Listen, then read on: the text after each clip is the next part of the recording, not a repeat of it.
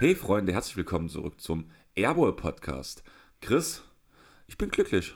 Das ist schön. Hallo Andreas, hallo Hörer. Ich bin müde. Wann bist du ins Bett? Oh, ins Bett gestern? Ich glaube halb elf. Ich habe auch, also ich habe auch viel geschlafen, äh, aber ich bin fertig. Ich bin einfach erschöpft. Einarbeitung ist hart. Ich bin jetzt froh nächste Woche mit dem Feiertag, den wir am Mittwoch haben und äh, der Tatsache, dass ich die ganze Woche im Homeoffice bin, denke ich, könnte mal wieder ein bisschen Ruhe einkehren. Also ich sag mal so, wo du ins Bett gegangen bist, habe ich gerade angefangen aufzulegen und ich habe es dir im Vorhinein schon erzählt. Ich hatte keinerlei Erwartung an den Abend. Ich sollte immer so rangehen. Und ich sag mal so, ich habe noch so Konfettikanonen von vor gefühlt drei Jahren ungefähr bei mir rumliegen. Welche ganz ehrlich, Jungs, falls, wenn ihr auf die dumme Idee kommt, euch Konfettikanonen zu holen, denkt immer dran, umweltschädlich hoch 10.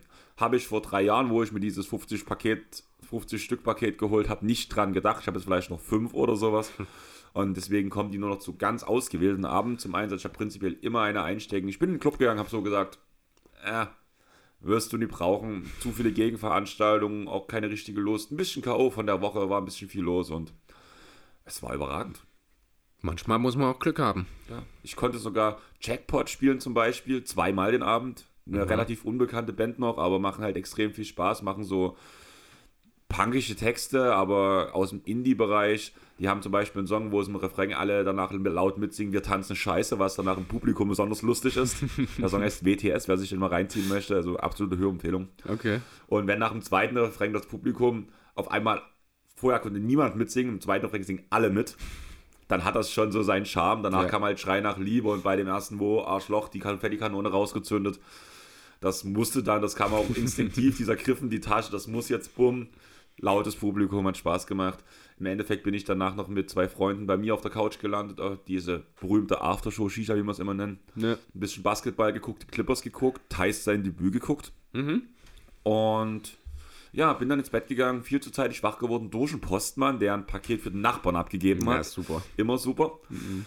Und ich sag mal so, gestern hat der Postmann ein T-Shirt bei einer anderen Postfiliale abgegeben, was ich mir heute noch abholen muss. Das ja, ist nicht läuft, in der Wohnung gelandet. Super, herzlichen also, Glückwunsch.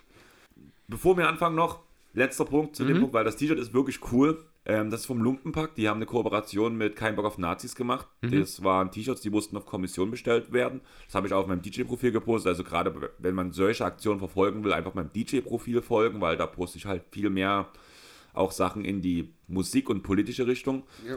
Und ja, wie gesagt, das Lumpenpack hat ein, zu dem Song Unverträglichkeiten, haben die eine Kooperation mit Kein Bock auf Nazis gemacht. Und da steht auf dem T-Shirt ganz groß Unverträglichkeiten. Danach hast du als erstes ein Milchglas, was durchgestrichen ist. Thema Laktoseintoleranz.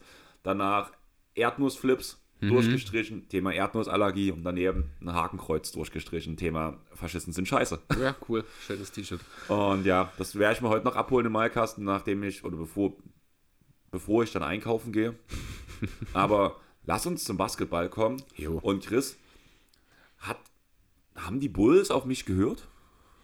Weißt du, ich glaube immer noch nicht, dass sie das gerne machen, was sie jetzt wahrscheinlich gerade vorhaben, langsam anzuleiern. Ich glaube, das hat auch mehr damit zu tun, dass Levine einfach die Schnauze voll hat, als dass die Bulls gewollt gewesen wären, unbedingt jetzt einzureißen. Aber ja, es sieht so aus, als würden die Bulls langsam anfangen, sich zu überlegen, dass sie doch gerne wissen wollten, was sie tun.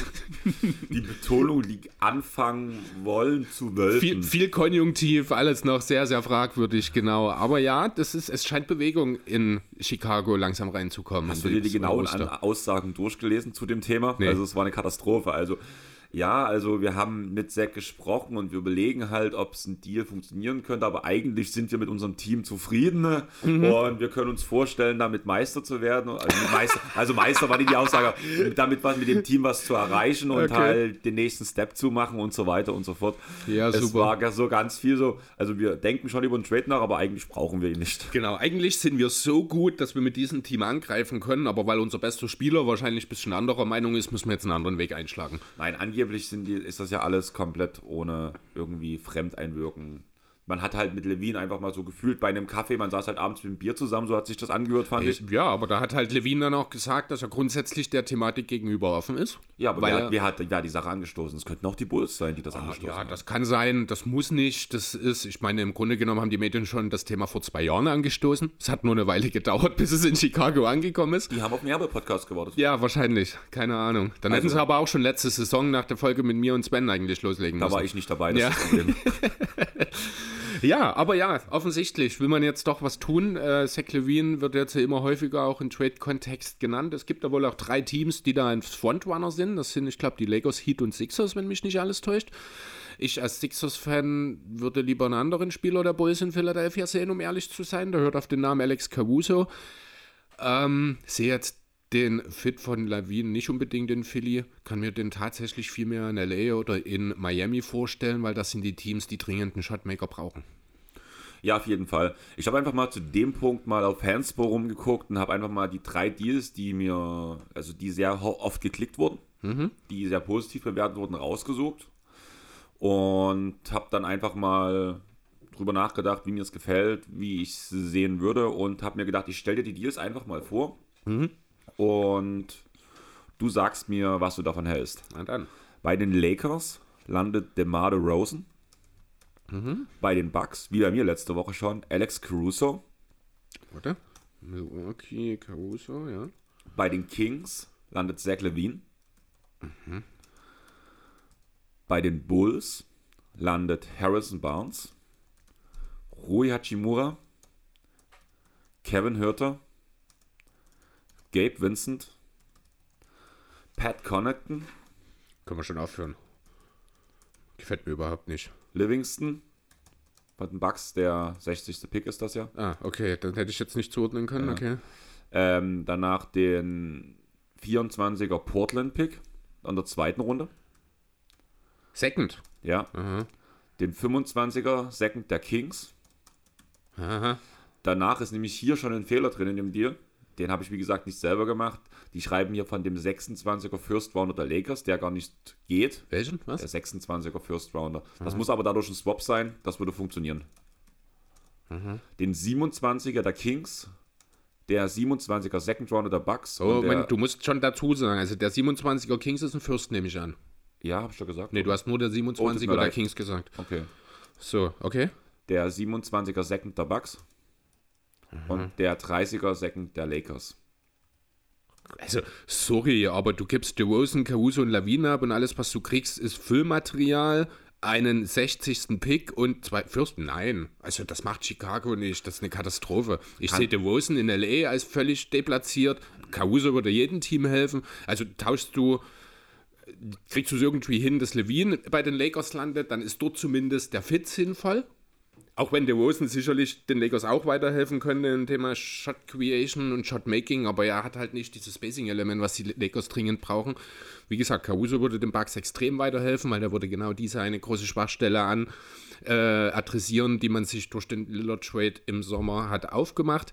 Warum die Kings für Levine in diesem Deal traden sollten, ist mir völlig unklar. Der ist passt halt überhaupt nicht ins Star. Konstrukt. Der, was, der nächste Star? Die haben Fox und Sabonis, die brauchen keinen Star, die brauchen Komplementärspieler. Also hier sehe ich kein Team außer Milwaukee, das diesen Deal machen würde. Denn Chicago kriegt doch einfach nicht genug hierfür raus. Denn sie wissen nicht, was sie tun. Ja, also natürlich, die Bulls würden es machen, wahrscheinlich sogar ohne die First Rounder, weil es die Bulls sind. Aber jeder nüchtern, äh, der nüchtern auf diese Sache schaut, der sollte doch harte Fragezeichen an diesem Deal haben. Und da muss ich sehr dran denken, was wir letzte Woche gesagt haben. Es gibt einfach für diese Bulls keine vernünftigen Deals. Und wie gesagt, das ist einer von den drei meistgeklickten Klicks auf Fanspo, wo halt einer der beiden mindestens involviert ist. Also du, du musst ja, schaut man sich das einfach mal von Chicagos Seite an. Natürlich, du wirst schlechter. Ne? Klar, du hast DeRozan, Levine und Caruso abgegeben. Du kriegst mit Barnes, Hachimura, Hürter, Vincent und Connaughton äh, eine Menge Rollenspieler, die wahrscheinlich sogar ganz gut funktionieren könnten, wenn dann in Chicago noch irgendjemand übrig wäre, der die Offense anleiten könnte. Das wäre dann halt auch einfach mal nicht mehr gegeben, solange Lonzo verletzt ist und den werden wir diese Saison nicht mehr sehen. Das heißt, ja, man würde wahrscheinlich wirklich ordentlich abkacken. Andererseits sehe ich jetzt, in, na gut, du hast Hürder, Chimura, Barnes, kannst du am Ende sogar noch weiter verdienen. Vincent. Vincent ist ein auch. ist ein Top-Deal, muss man wirklich sagen. Ja. Vielleicht kannst du noch ein bisschen was à la Blazers noch in Folgedeals draus machen, dass es nicht ganz so schlecht aussieht, aber so jetzt, wie gesagt, also ich sehe den DeRozan fit in L.A. nicht, ich sehe Levine in Sacramento, das, das würden die Kings sich nicht mal drüber Gedanken machen, glaube ich. Das Einzige, was mir wirklich gefallen würde hier, ist Caruso in Milwaukee. Genau, und der Punkt bei den Bulls einfach, was die bekommen, was mich auch sehr stört, sind halt, Livingston ist cool, aber ist halt auch ein 60. Pick, glaube ich, gewesen. Von daher ist das eigentlich so ziemlich redundant. Ist aber wahrscheinlich der einzige Spieler, den man behalten wird im Nachhinein oder entlassen wird. Alle anderen würde man versuchen, weiter zu dealen, und das, weil man muss es einfach auch machen, weil alle anderen haben halt Mehrjahresverträge und wenn du die beiden mhm. schon loshaben willst und, sage ich mal, in Anführungsstrichen Trash zurückbekommst, also zumindest dann im Vergleich zu Rose, auslaufen dann sollten es mindestens auslaufen sein, ja. genau.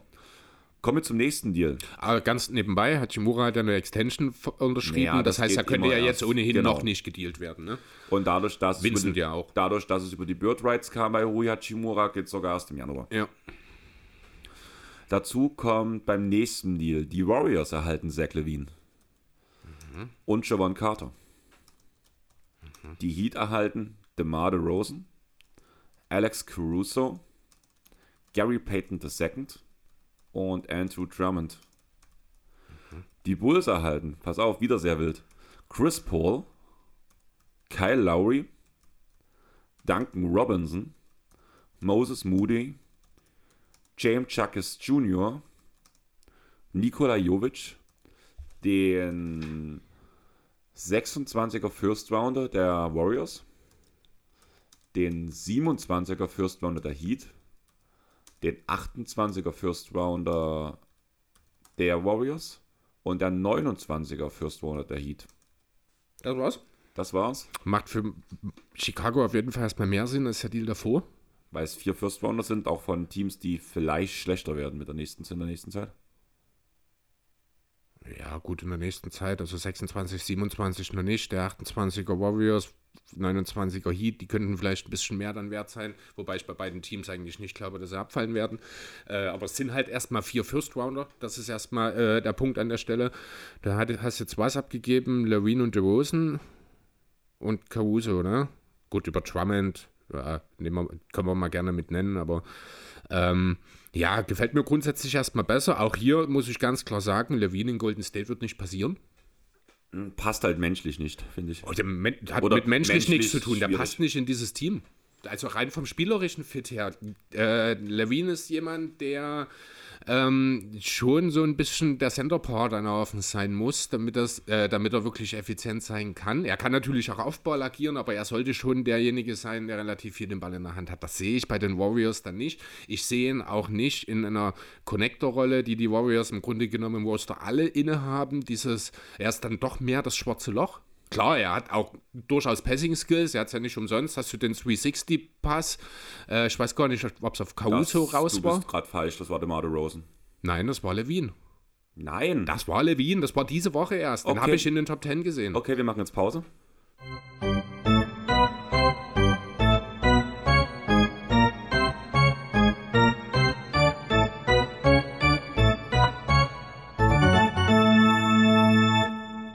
Wup, wup, wup, wup. Und der Gewinner ist Andreas. Krass. Ich hätte, ich hätte jetzt hier, wäre völlig überzeugt gewesen, dass das Levine gewesen wäre. Okay, aber gut, das erklärt er, warum ich es jetzt bei Google nicht gefunden habe. Ist wohl doch der Rosen gewesen. Ja.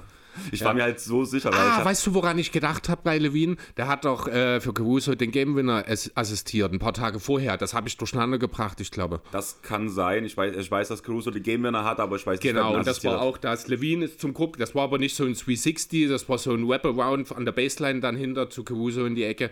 Ähm, war auch ein toller Pass, aber nicht ganz mit dem zu vergleichen, rein qualitativ, was eben äh, Rosen dort gemacht hat. Das war, ich will keinen Kaffee mehr, danke.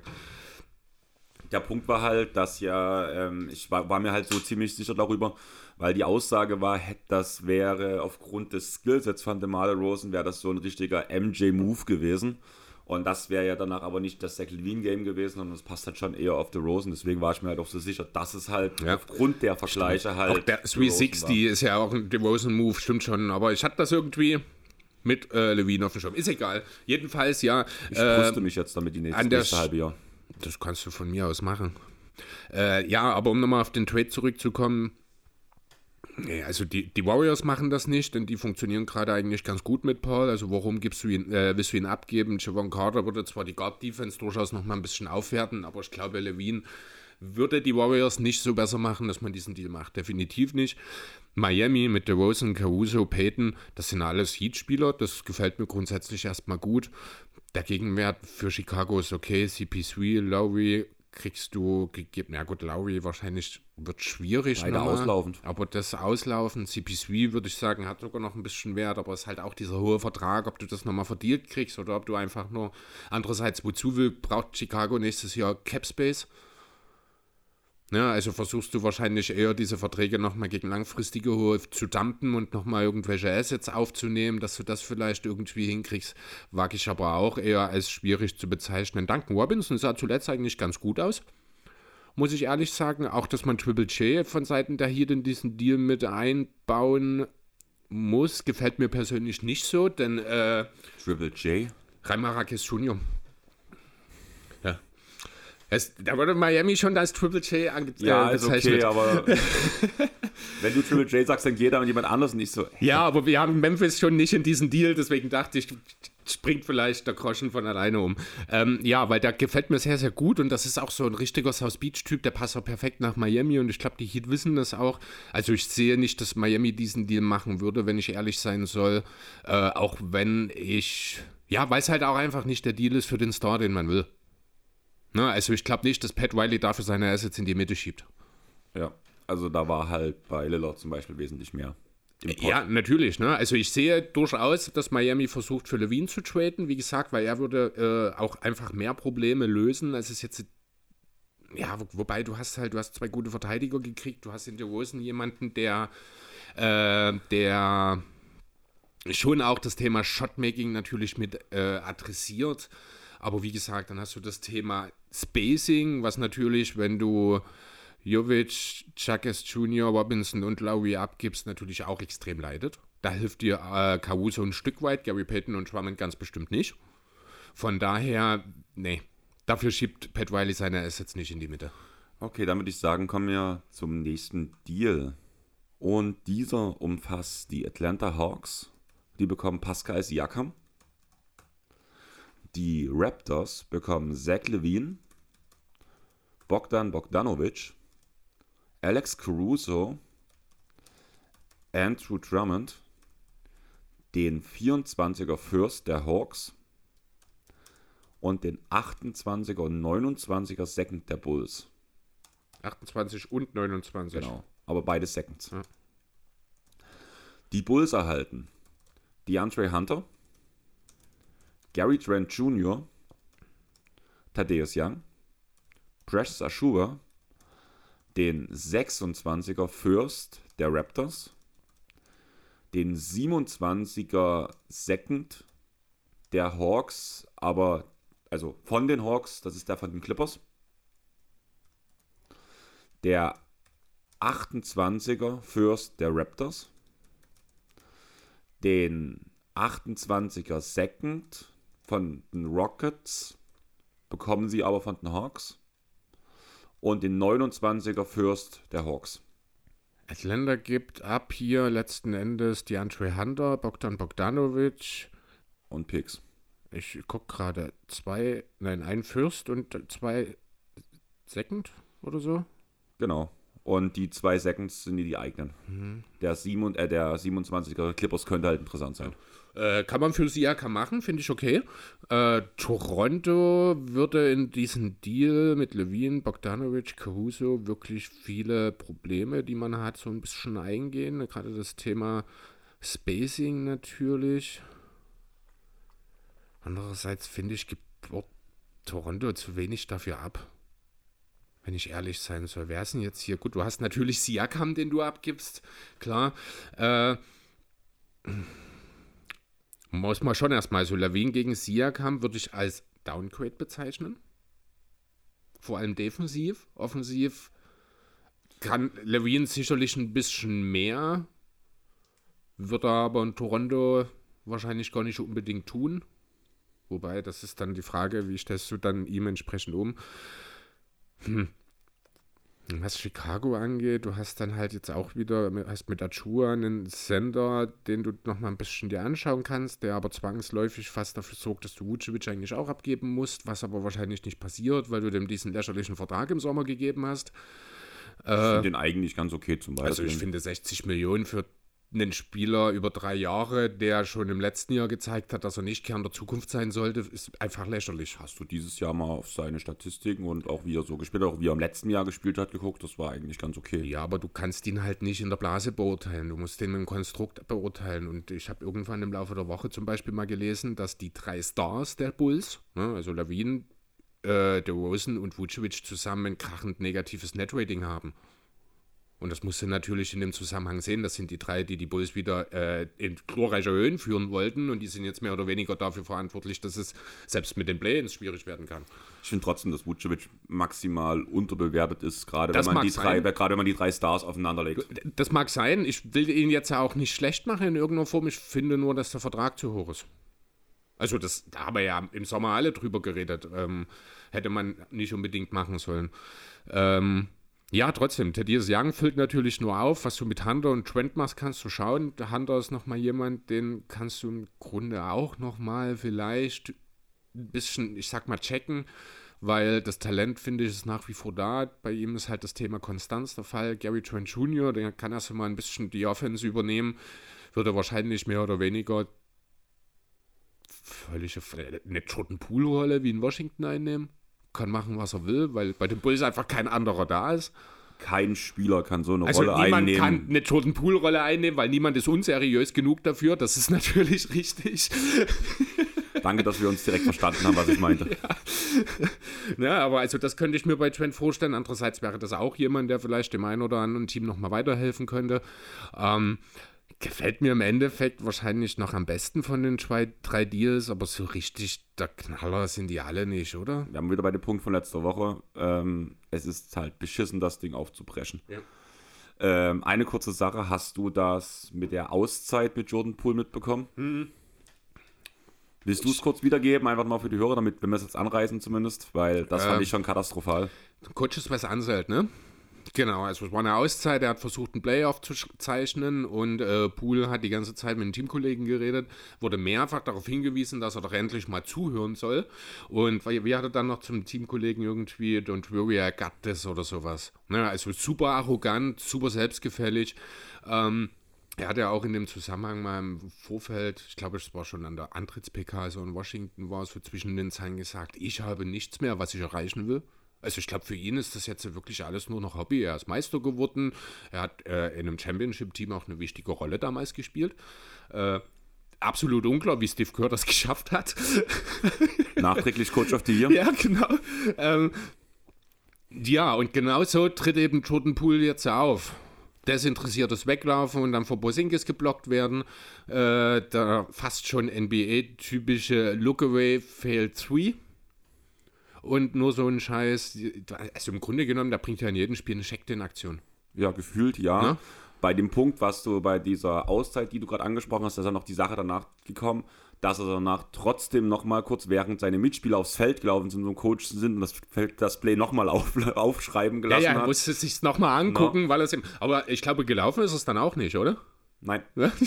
Hat sich wahrscheinlich nicht merken können. Mhm. Ja, nee, also über Jordan Poole, Katastrophe, das ist, äh, die Wizards haben sich da, ich glaube, wirklich, wirklich keinen Gefallen getan. Ich glaube auch nicht, dass die Wizards jemals der Meinung waren, dass Jordan Poole die Zukunft der Franchise ist, aber ich glaube, man hat schon gehofft, dass er irgendwie in der Lage ist, seinen Marktwert nochmal ein bisschen zu steigern und irgendwie zumindest nochmal mit Gewinn irgendwo abzugeben dann. Aber dieser Jordan Poole wird noch ein richtiger Albatros für die Wizards. Ja, tut weh. Ja. Was auch weh tut, ist die Ejection von Draymond Green, oder? Oh, das kommt drauf an. Ich glaube, Rudi Gobert hat ihn ein bisschen wehgetan. Als er da ein bisschen Probleme mit der Luft hatte. Rudi Gobert hat gesagt, er hat gar nicht genug Kraft, um hier die Luft abzudrücken. Also, ich fand die ganze Geschichte sehr komisch. Ich finde auch die Strafen sehr seltsam, wenn ich ehrlich sein soll. Ähm, hilf mir noch mal kurz. Ich glaube, bestraft, also ejected, ejected. wurden sind ja Draymond, Jaden McDaniels und Clay Thompson. Richtig. Äh, Finde ich schon mal gar nicht in Ordnung, denn Gobert muss dort definitiv ejected werden. Ja, auf, über eine folgende Strafe, darüber kann man diskutieren, die hat er vielleicht nicht unbedingt verdient, aber Gobert geht doch eindeutig auf Klee, greift ihn. Er will äh, ihn aus dieser Rangelei von McDaniels wegziehen. Ich das, das ist okay, so aber nicht so. Sorry, aber, aber du kannst. Lass mich mal bitte kurz. Es geht mir darum, wie er Klee dort packt. Er greift ihn, ich glaube, mit der linken Hand von unten unter dem Achsel, das ist okay. Mit der anderen greift er aber drüber und greift ihn genauso auch an den Hals. Da kann ich auch verstehen, wenn die Teamkollegen, auch wenn Steve Kerr in der Folge natürlich dort äh, auch ein bisschen verfehlt dort Position ergriffen hat, äh, ich kann die Teamkollegen ein Stück weit verstehen, dass sie dann natürlich auch äh, Clay Thompson zur Seite springen, dass er natürlich dann Draymond Queen der Erste ist und passenderweise Woody Gobert derjenige ist, an den er sich auslassen kann. Äh, das lässt die ganze Sache natürlich exponentiell nochmal sich äh, steigern. Aber ich finde, Rudi Gobert, für das wir dort gegenüber Clay Thompson greift. Auch wenn, die, will ich gar nicht in Frage stellen, die Absicht ist die richtige. Er will auch das Richtige tun. Er macht es nur in, meinem, in meinen Augen etwas falsch. Also ich sage, er soll dort ejected werden, damit die Sache auch erledigt ist. Ich will keine Sperre für Gobert, um das nochmal deutlich zu machen. Ähm, aber ich finde, er ist dort sehr gut weggekommen. Ähm, ich finde halt, wie er hingeht, sage ich mal so, jetzt nicht dieser Griff, hm. sondern wie er hingeht und man sieht, welche Intention er dahinter hat, finde ich, auch während er hingeht. Ja. Ich glaube, das ist das, was ihm zugutekommt. Ich weiß, was du meinst mit dem Griff, dass es vielleicht ein bisschen unglücklich ist und gerade aufgrund der, warum es eskaliert ist danach im Endeffekt, vor allem mit einer Momentaufnahme, wenn halt vielleicht auch der Blick zu spät auf die Situation kommt, hm. dass es extrem unglücklich aussieht. Aber deswegen finde ich es erstmal bei dem Punkt gar nicht so schlimm wie gesagt, ne, also das ist für mich, der muss dort mit vom Feld, aber damit ist die Sache erledigt. Das Draymond Queen hat jetzt, ich glaube, fünf Spiele Sperre gekriegt. Das ist halt die NBA, ich hätte ihm mehr gegeben. Die Frage das ist, wie viel die Sache, gegeben? Ja, da müsste ich jetzt im Detail wieder schauen, was, äh, ähm, ich meine, das ist ein tätlicher Angriff. Unter 10 kannst du den eigentlich nicht spielen lassen, muss ich ganz ehrlich sagen. Okay, gut. Also das, das, was Draymond Queen macht, das, ist, das grenzt an Körper, versucht der Körperverletzung. Das muss ich ganz ehrlich. Er geht von hinten, er nimmt ihn ganz bewusst in den Schwitzkasten. Also das ist völlig drüber in jeder Hinsicht. Ja, nee, gebe ich auf jeden Fall recht. Also mit den fünf Spielen, das war das auch, mit dem ich ungefähr gerechnet habe, muss ich sagen. So. Ich, ich auch, weil die NBA halt nicht so gerne große Strafen vergibt. Das ist halt der Grund dafür, in erster Linie. Ich fand eine Argumentation, ich hatte heute den aktuellen Fragenpot von Trey gehört, also mhm. Trey Vogt bei God Next. Und da war halt auch eine Frage dabei, also ich fand die Frage ein bisschen überzogen. Es war halt die Aussage, sollte die NBA nicht mehr ordentlich durchgreifen und Green für so eine Aktion 30 bis 40 Spiele sperren. Ja, das ist auch Wo ich ein bisschen daneben. What the also, fuck? Also, so, ne, und ich fand es aber ganz cool, wie Stray halt argumentiert hat. Man sieht gerade bei Green als Wiederholungstäter, dass die Strafen stetig mhm. steigen. Das nächste Mal sind es dann wahrscheinlich für so eine Aktion 10 Spiele, würde ich sagen. Kann ich mir gut vorstellen, Wirklich? weil es halt jedes Mal jetzt gefühlt verdoppelt wurde. Ne. Und beim nächsten Punkt. Also, das ist aber auch, auch ne, das, ist, es wurde jedes Mal verdoppelt und er ist erst bei 5. Ne? Ja, nachdem wir halt von also, Wiederholungstäter ja, weiß, ne, seit der Sabonis-Aktion, hm, blöd gesagt. Ja. Bei Sabonis, das war halt ein Playoff-Spiel, wo er hm. gesperrt wurde, muss man ja ehrlich mal ja. sagen, oder zwei. Und worauf ich es halt weiter wollte, war halt, man will sich halt nicht in die Mangel nehmen, dass man mal so eine hohe Strafe ausstellt, dass man gefühlt für. Du willst keinen Präzedenzfall schaffen. ja, das auch, aber auch halt, mal blöd gesagt, ja, es war ein körperlicher Angriff, aber es ist keiner verletzt, es ist keiner irgendwie richtig krass so vollkommen. Und nehmen wir zum Beispiel den anderen Fall Malice in the Palace, wo es ja komplett eskaliert ist. Mhm. Da sind wir jetzt bei 50, 30, 40 Spielen Sperre so. Ja, also die beiden Sachverhalte kannst du natürlich ja. äh, keineswegs miteinander vergleichen. Andererseits bin ich mir auch sicher, dass es heutzutage für so ein Malice in the Palace mehr Strafen gäbe, als es damals gegeben hat. Ich glaube schon, dass die, ähm, David Stern damals mehr durchgegriffen hat. Fast. Ich, ich, ja, die, das, ist, das, das Image der Liga ist doch ein ganz anderes. Damals war die NBA noch nicht so auf Family getrimmt. Damals hat es auch noch mal knallen dürfen. Heute kriegst du für ein Stairdown ein technisches. Also sorry, also in diesem Kontext musst du äh, davon ausgehen, dass ein Malice in the Palace wahrscheinlich eine Handvoll Spieler für ein Jahr nicht spielen.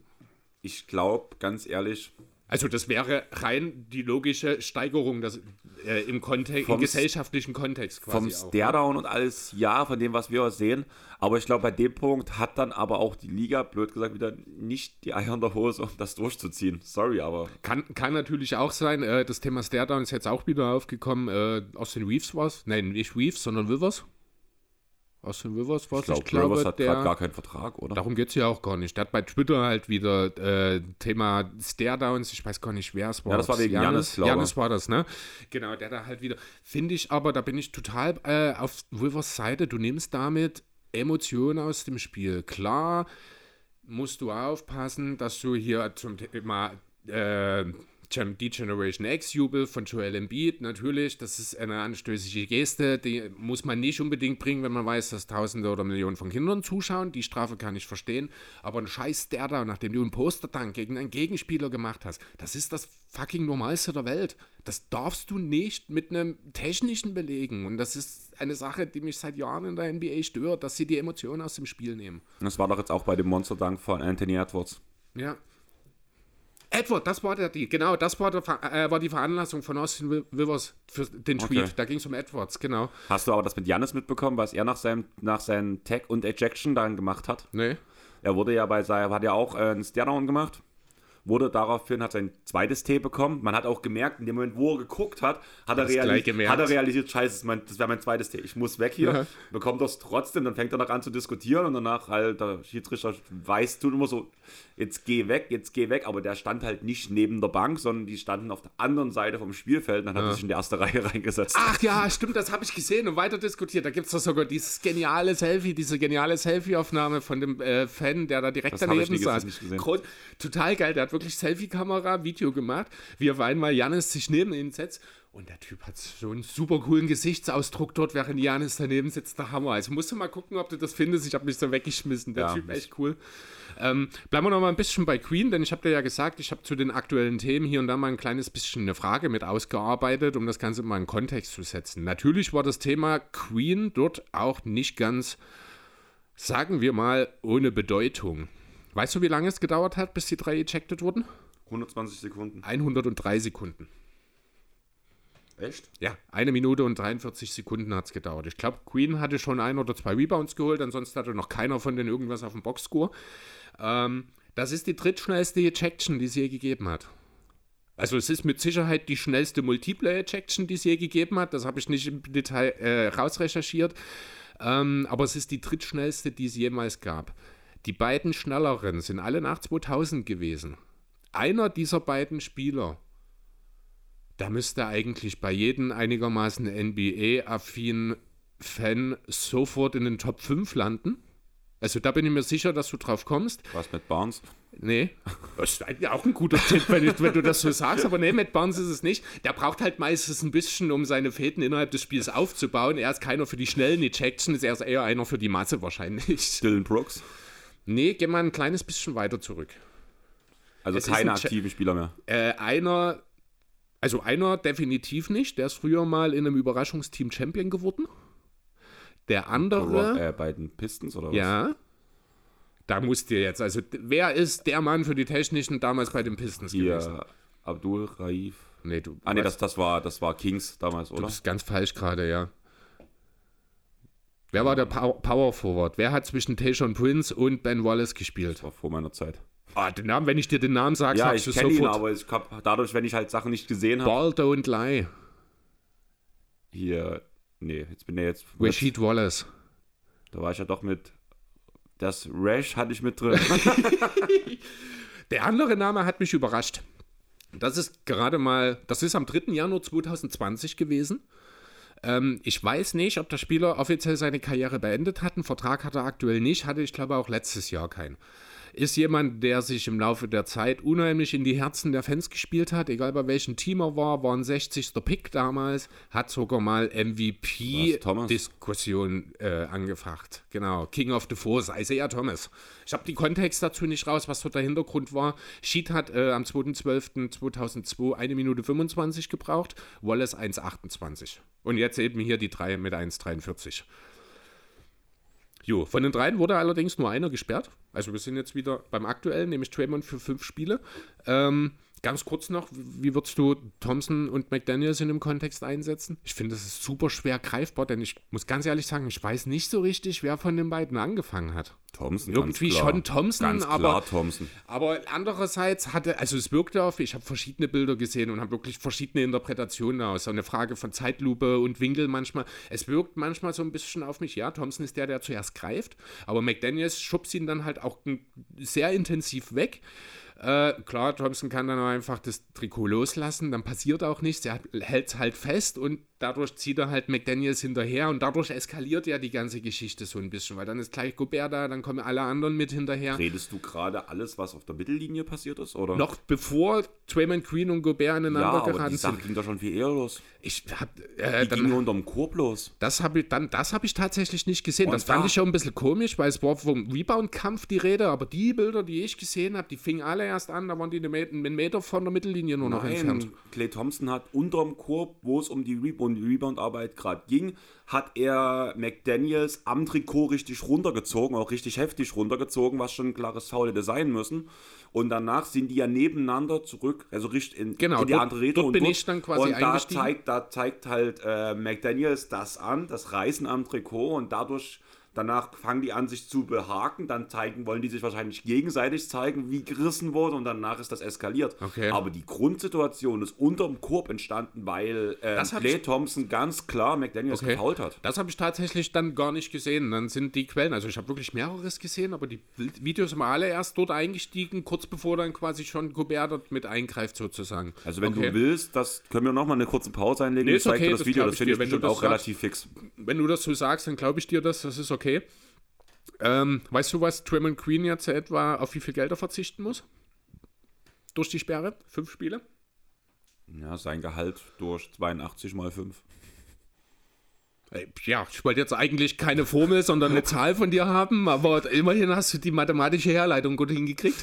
Ich weiß nicht, was Screen verdient. Sind es 30 Millionen? Ich, ich, ich erspare dir das Rechnen an der Stelle jetzt. Es sind etwa 770.000 Dollar, auf die er jetzt äh, deswegen verzichten muss. Damit liegt er auf Platz 3 in Sachen finanziellen Verlust in dieser Saison aufgrund von Sperren. Es gibt zwei sehr offensichtliche Kandidaten, die mehr Geld verloren haben dadurch. Ich bin mir sicher, die kannst du mir nennen. Durch Sperren direkt. Spieler, die in dieser Saison noch nicht eingesetzt werden konnten aufgrund einer Sperre. Na, Morant und Bridges. Genau. Morant äh, kostet die ganze Geschichte diese Saison 7 Millionen Dollar. Äh, von 25 Spiele bei ihm, Bridges 1,4 Millionen, ja, der noch nicht so einen hohen Vertrag, deswegen macht das bei ihm nicht so den großen Unterschied. Also doppelt so viel Geld für sechsmal so viel Spielesperre sozusagen im Vergleich zu Queen. Jo, und weil es so schön ist, fand ich, bleiben wir doch noch mal ein bisschen bei technischen Fouls. Draymond Queen, müssen wir jetzt ja auch nicht lange. 7 von 10. Achso, das ist die, die Curry-Bilanz, die ist aber 7 von 11 übrigens. Also ich habe 7 von 11 gestern noch gelesen. Ich habe bloß von den letzten, ich hatte eine Bilanz gelesen, von, die Letz-, von seinen letzten 10 Ejections habe ich gelesen. Da waren halt Okay, also ja, habe ich auch und bei mir waren es halt, ob es nun 7 von 11 oder 7 von 10 sind. Aber können wir gerne auch nochmal drüber reden, äh, wenn du es jetzt schon ansprichst, genau. Gobert hat ihm ja gesagt, ich wusste, äh, hat er im Nachhinein gesagt, ich wusste genau, dass das passiert, denn wenn Curry nicht spielt, dann hat Raymond keinen Bock, so nach dem Motto.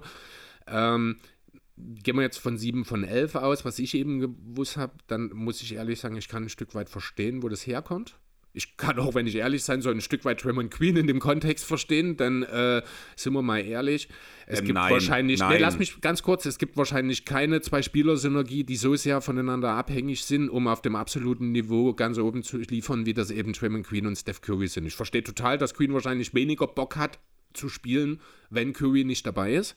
Ich glaube aber nicht, dass er deswegen bewusst sich ejecten lässt oder irgendwas. Vielleicht ist es einfach so, dass der Frustpegel höher ist, wenn Curry nicht dabei ist und er sich eher gehen lässt.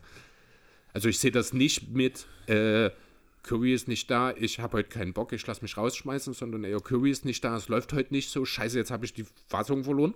Ich habe ein cooles Statement dazu mhm. bei Lockdown NBA gehört. Ja. Die haben auf ein altes Interview angespielt mit Charles Barkley, der mal gesagt hat, nicht Trainer ähm, kontrollieren Spieler, sondern Spieler kontrollieren Spieler. Inwiefern?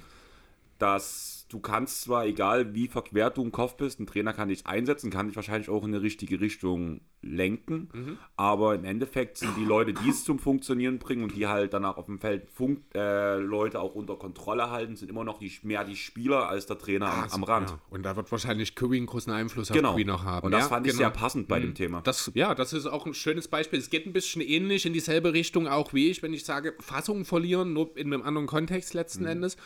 Ähm, ja, kann ich mir durchaus vorstellen. Wie gesagt, also ich würde jetzt aber in dem Zusammenhang definitiv nicht von einem Muster reden, wie es Rudi Gobert ihm unterstellt.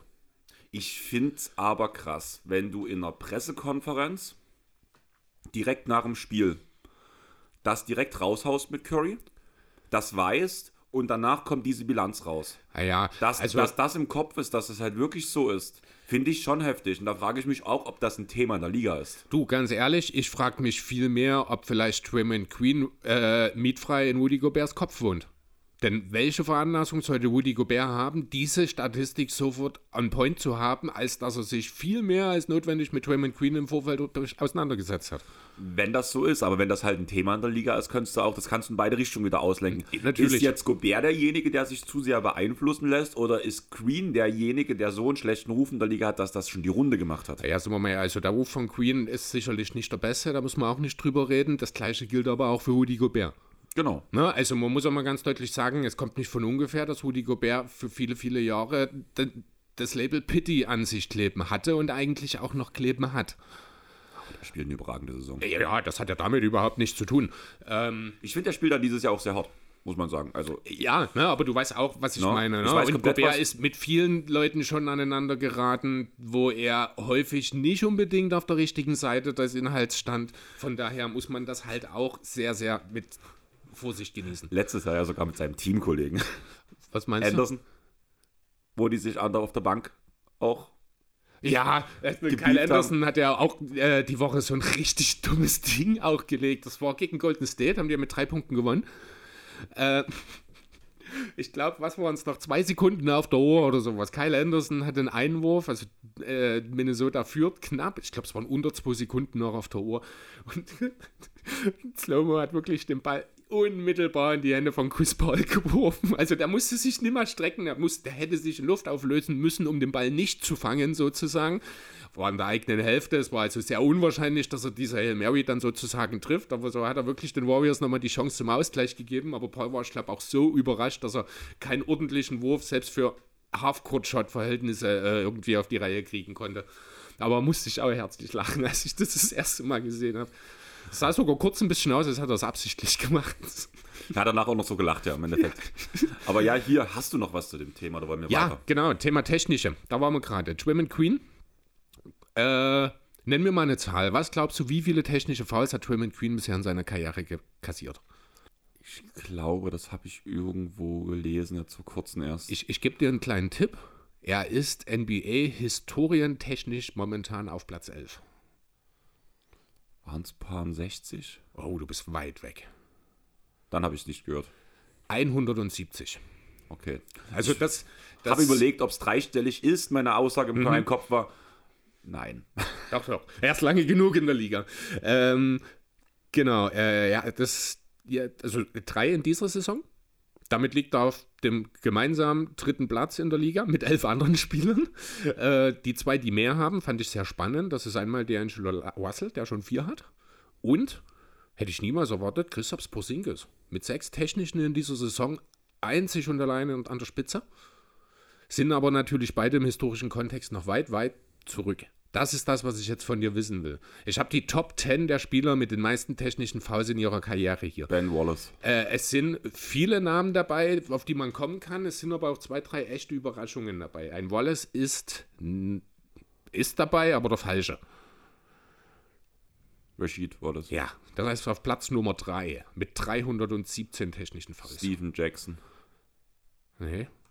Matt Barnes. Nee. Patrick Beverly. Nee. ähm, also pass auf, kein, doch, eineinhalb aktive Spieler. Also ein wirklich aktiver. Oh, warte mal, Deep Cut. Danny Ainge. Nee. Weil der war ein auch ziemlicher Assi auf dem okay. Feld. Äh, wie gesagt, also ein aktiver Spieler, der auch noch in der Liga ist und gerade auch diese Woche, wir haben erst gestern über ihn geredet. Wir haben gestern geredet? Geschrieben. Fetten Respekt. Ach so, Westbrook? Ja. Russell Westbrook ist auf Platz 8 mit 185 technischen Habe ich was Positives, äh, nochmal was Negatives wahrscheinlich sagen, bevor meine Lobeshymne kommt. Ich habe mir schon einen Brecheimer neben mich hingestellt, neben mir hingestellt. Okay. Mhm. So, der andere, der, ich glaube, einfach seine Karriere noch nicht beendet hat, aber die letzten Jahre schon nur noch außer Landes aktiv war, ein mehrfacher Defensive Player of the Year. Aber nicht Sergi Bakker. Wie oft ist ein Sergi Bakker Defensive Player of the Year geworden? Ah, nee, es war bloß Blockleader. Marcus Sau. Der war auch, nein, nein, der war First-Teamer, aber nicht. Ähm, Marc war ein Defensive Player of the Year, aber kein Mehrfacher zum einen und zum anderen spielt er, ich glaube, auch noch in Spanien. Deswegen hast du gesagt, du hast ja gerade. Achso, stimmt, ja, genau. Also, nee, nicht in Europa. Vielleicht das dazu in Asien spielt er. Dwight Howard. Ja, yeah. Platz 9, 178. So, die anderen Namen sind alles nicht mehr aktive Spieler. Ähm, ich bin mir aber sicher, dass du auf zwei oder drei davon noch kommen könntest. Der eine davon äh, würde in Deutschland montags nie arbeiten. Weil da keine Post ausgeliefert wird. Mailman? Ja. Einfacher konntest du jetzt nicht mehr machen. Karl Malone, Platz 1. 332 technische Fouls in seiner Karriere. Hat natürlich auch mit die meisten Spiele aller Spieler überhaupt gemacht. Da ist natürlich der Pool auch ein bisschen ein anderer. Ähm, direkt hinter ihm kommt jemand, der auch jede Woche in aller Munde ist, weil er auch bei äh, TNT aktiv ist und weil er auch ein Was sehr, sehr. Sein Buddy? Barclay? Ja. Platz 2, Charles Barclay, 329. Hat es also nicht ganz geschafft, Melone einzuholen. So, dann haben wir Wallace auf Platz 3, das hatten wir schon. Platz 4, dessen Sohn spielt in der Liga. Wir hatten ihn auch in deinen Trade Deals mit drin. Gary Payton? Ja. 250. Da siehst du also, da ist schon eine ganz große Lücke drin von 317 auf 250. Platz 5 weißt du definitiv. Bunter Vogel, bekannt für seine fragwürdige Nähe zu Nordkorea, sechsfacher Champion. Sechsfach? Fünfmal? Rodman. Sechsfach. Nee. Dennis Rodman, nee, war nicht nee, in allen Bulls-Titeln genau. dabei, ne? Genau. War ja. er nicht sogar bloß im zweiten Stint dabei? Es kann sein, dass er sogar nur drei hat. Ne? Weil kann, ja. in den ersten Jahren von MJs Titelruns hat er ja noch ähm, gegen ähm, ja. Rodman direkt gespielt, wo Stimmt. er noch bei den Pistons war. Mhm. So, Platz 6 lasse ich erstmal raus, den nehmen wir als letztes, weil das war die große Überraschung, die ich überhaupt nicht habe äh, gesehen. Platz 7 würde ich dir einfach nennen. Das ist zwar ein Name, der mir bekannt ist, mit dem ich aber auch relativ wenig anfangen kann. Das ist Anthony Mason. Sagt mir was und ich schätze, es liegt daran, dass ich ganz viel My Team früher gespielt habe. Kann durchaus sein, ja. So, gut, dann haben wir jetzt noch auf Platz 10. Früherer MVP, Champion geworden mit den Celtics. Aber eine Legende. Garnett. Ja. Kevin Garnett, 172. Den hatte ich vorhin im Kopf, wo du gesagt hast, du hättest es gar nicht erwartet. Und da habe ich irgendwie klar mit Garnett in den Kopf. Und ich dachte mir so, aber doch, das erwartet jeder. Das eigentlich. erwartet jeder, genau. So, und jetzt haben wir noch Platz 6 übrig. 199 technische Fouls in seiner Karriere. Ähm, wird, also hat den Ruf, also ist auch seit einigen Jahren äh, nicht mehr aktiv, hat immer den Ruf gehabt, einer der beliebtesten Spieler der Welt also der NBA zu sein. Er wurde viele, viele Jahre als zu soft angesehen, bis er dann diesen Wahnsinns-Titel-One hatte. Wo er die Miami Heat im Finale fast im Alleingang geschlagen hat. Wo er seine eigene Geschichte auch mit einem Flu-Game gezeichnet hat. Ja. Hättest du gedacht, dass Dirk Nowitzki die sechstmeisten technischen Fouls aller Spieler hatte? Er hat viele Spiele gemacht, ist dann wieder der Punkt. Mhm. Er war lange dabei und ja, gerade so ein Franchise-Spieler, der halt fast die alleinige Verantwortung über viele Jahre innerhalb von dem Team getragen hat, der, einige, der Einzige, der auch den, blöd gesagt, das Recht hat, den Mund aufzumachen. Mhm. Ja, genau, genau da, das, das ist sind es so eben auch. Kombinationen, also, wo danach halt, wo bei Dirk alles zusammenkam. Mhm. Ja, also ganz kurz, kleines Shout, kleiner Shoutout an den Sidelines-Pod, muss ich sagen. Ich habe es so geliebt. Ähm, Len Werner spricht Dirk ja wirklich Dirk aus. Und Dembo tut Dirk sagen, also mhm. mit Ö. Und da hat letztens, die machen ja immer ähm, irgendwelche Hörer von ihm, machen, tun immer selber Memes zu den Folgen erstellen. Und da haben die Pinky und Brain von der Comicserie gemacht.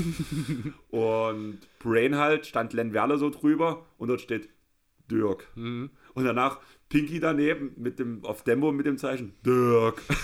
ich musste so lachen, wo ich gesagt habe, also ganz ehrlich, wenn das einer von, äh, wenn einer von den Memes-Leuten von Sidelines unseren Pod ich auch hören soll, Riesenrespekt für die Arbeit. Ich freue mich jedes Mal, wenn ich bei Dembo oder bei dem Sidelines-Pod halt deine Memes sehe. Sehr schön. Unglaublich cool. Ja. Ab und zu hat Kruko auch bei denen schon ein paar Memes gemacht, muss ich auch jedes Mal lachen, aber das war halt, da habe ich, die Woche habe ich dreimal zurückgeskippt, weil ich mir es immer wieder gucken wollte, immer wieder lachen musste. Jo. Gut, wollen wir gleich noch eine anhängen? Von mir. Ja, du weißt, History bin ich nicht so drin, aber ja. du gibst ja zumindest genug Tipps. Genau, äh, ja, lass uns ein bisschen äh, in der History auch bleiben, allerdings äh, auch wieder mit einem etwas aktuelleren Thema, denn es ist Zeit für eine Reise. Zeit für eine Reise ins Land des Traveling. Ach so. Ich dachte, wir sind immer noch bei der Ejection gerade. Ach so, nee, nee, das Thema ist durch. Ich habe jetzt noch, äh, noch ein paar Fragen, also zwei, drei Fragen noch zu anderen Themen. Ich würde da jetzt einfach mal eine einbringen, weil die gerade hier so mich anstrahlt. Genau. Es gibt da äh, aktuell einen Spieler, der in Sachen Traveling ganz schön vorne wegreist. Janis Antetokounmpo. Ähm, nach seinen ersten zehn Spielen hat er elf Travel Calls gepfiffen gekriegt in dieser Saison. Das ist schon absurd viel. Ich glaube, ähm, die, ich habe es hab mir aufgeschrieben mit, nee, ich glaube, er hatte bisher nie mehr als 20 oder sowas in der Saison oder sowas. Aktuell ist er auf Pace für über 90 in einer Saison. Äh, fand ich mal interessant, das ist gar nicht so einfach, Statistiken zu Travel Calls zu finden. Ich habe da auch keine wirkliche Statistikseite gefunden, sondern habe mich dort ein bisschen durch Reddit-Foren ge, äh, gekämpft um mal zu schauen, wer denn die Spieler sind, die historisch betrachtet die meisten Schrittfehler in der Liga gemacht haben. Fand ich relativ interessant. Äh, wenn ich mir die Liste so angucke, habe ich auch festgestellt, dass da wirklich alles mit dabei ist, von Guards bis hin auch zu einer leichten Bigman-Tendenz. Gerade ähm, im Postplay kann ich mir das gut mhm. vorstellen, dass es schnell mal passiert. Genau. Sehr überrascht davon war ich, wer die meisten hat. Da kommen wir gleich noch dazu. Ich habe die Top 10 hier. Äh, müssen wir jetzt hier nicht so wie mit den technischen Faust so im Detail durchgehen, aber vielleicht hast du so ein paar Namen, die dir in dem Kontext in den Sinn kommen und wir schauen mal, ob die mit dabei sind. Also richtig im Sinn habe ich nicht. Ich habe so ein paar checkende Fool-Sachen bei dem Punkt. Was mhm. mir immer wieder dann einfällt, zum Beispiel ist ein Russell Westbrook, der den Ball in der Hand hält, Richtung Mittellinie läuft und seine Leute diktiert sieben Schritte bis zur Mittellinie und dann erst, ja, nee, Westbrook ist nicht dabei. Also äh, ganz kurz, um das einzuordnen, Platz 10 hat 241. Platz 1 446. Ich glaube, das kannst du auflösen, weil auch zum Beispiel diese ganzen Blödsinn. Wie gesagt, wenn ich sowas auf sowas achte, dann wäre es, weil es bei Shaq the Fool halt hochgepriesen wurde. Das sind ja schon bloß die Travel Course, die mhm. extrem waren, sage ich mal. Also nicht jetzt mal vier, drei oder vier Schritte, sondern halt sieben Wobei, oder acht Schritte. Gerade du als Clippers-Fan müsstest eigentlich häufiger mit dem Thema zu tun haben, denn Paul George, finde ich, ist jemand, der sehr gerne Schrittfehler macht. Ist er in der Liste? Nee, ist er tatsächlich nicht. Hat mich ein bisschen überrascht, aber er kriegt halt auch relativ wenig im Vergleich zu dem, was er eigentlich hätte gepfiffen werden sollen. Kriegt er wenig gepfiffen, finde ich teilweise. Das sieht so smooth aus, dass das halt Wahrscheinlich, halt irgendwie so. Ja, ganz ähm, ehrlich, Paul George, einer der smoothesten Spieler der Liga. Also ja, das Bewegung. mag sein, aber deswegen sollte er trotzdem die Sache mit seinen Schritten ein bisschen besser im Griff haben. Ganz ich, ehrlich, wir beiden Clippers haben andere Probleme. Wieso? Hat doch geklappt, war jetzt die Nacht. Ähm, gut, ich, ich reiß dir mal kurz die Top 10 einfach ab. Auf Platz 10 mit 241 Mary Staudemeyer. Zwei Travel Calls mehr, Kobe Point auf Platz 9. Platz 8. Der hat mich echt überrascht, Zitrona Silgauskas. Ich hätte nicht gedacht, dass er genug Touches in seiner Karriere hätte, dass er in dieser Liste auftauchen kann. Aber gerade in seinen jungen Jahren war er durchaus ein sehr, sehr qualifizierter Sender auch. Ja, nein, er hat schon seine Qualitäten, aber trotzdem einfach aufgrund auf Langlebigkeit der Karriere etc. hätte ich überhaupt nicht erwartet, dass er in irgendeiner Liste auf Alltime auftaucht. Ja, richtig. Äh, 276 für ihn, 277 Jermaine O'Neal, ehemaliger Pacers Center. Wurde auch schon fast gedanklich am Rande erwähnen, dass wir über Malice at the Palace geredet haben. Ähm, Platz 6, 278, LeBron James. Der einzige Aktive in der Liste. Hat auch, ja, hat noch einiges vor sich, um Platz 1 zu erreichen. Shaquille O'Neal, 285. Paul Pierce, Platz 4, 290. Carmelo Anthony, 292.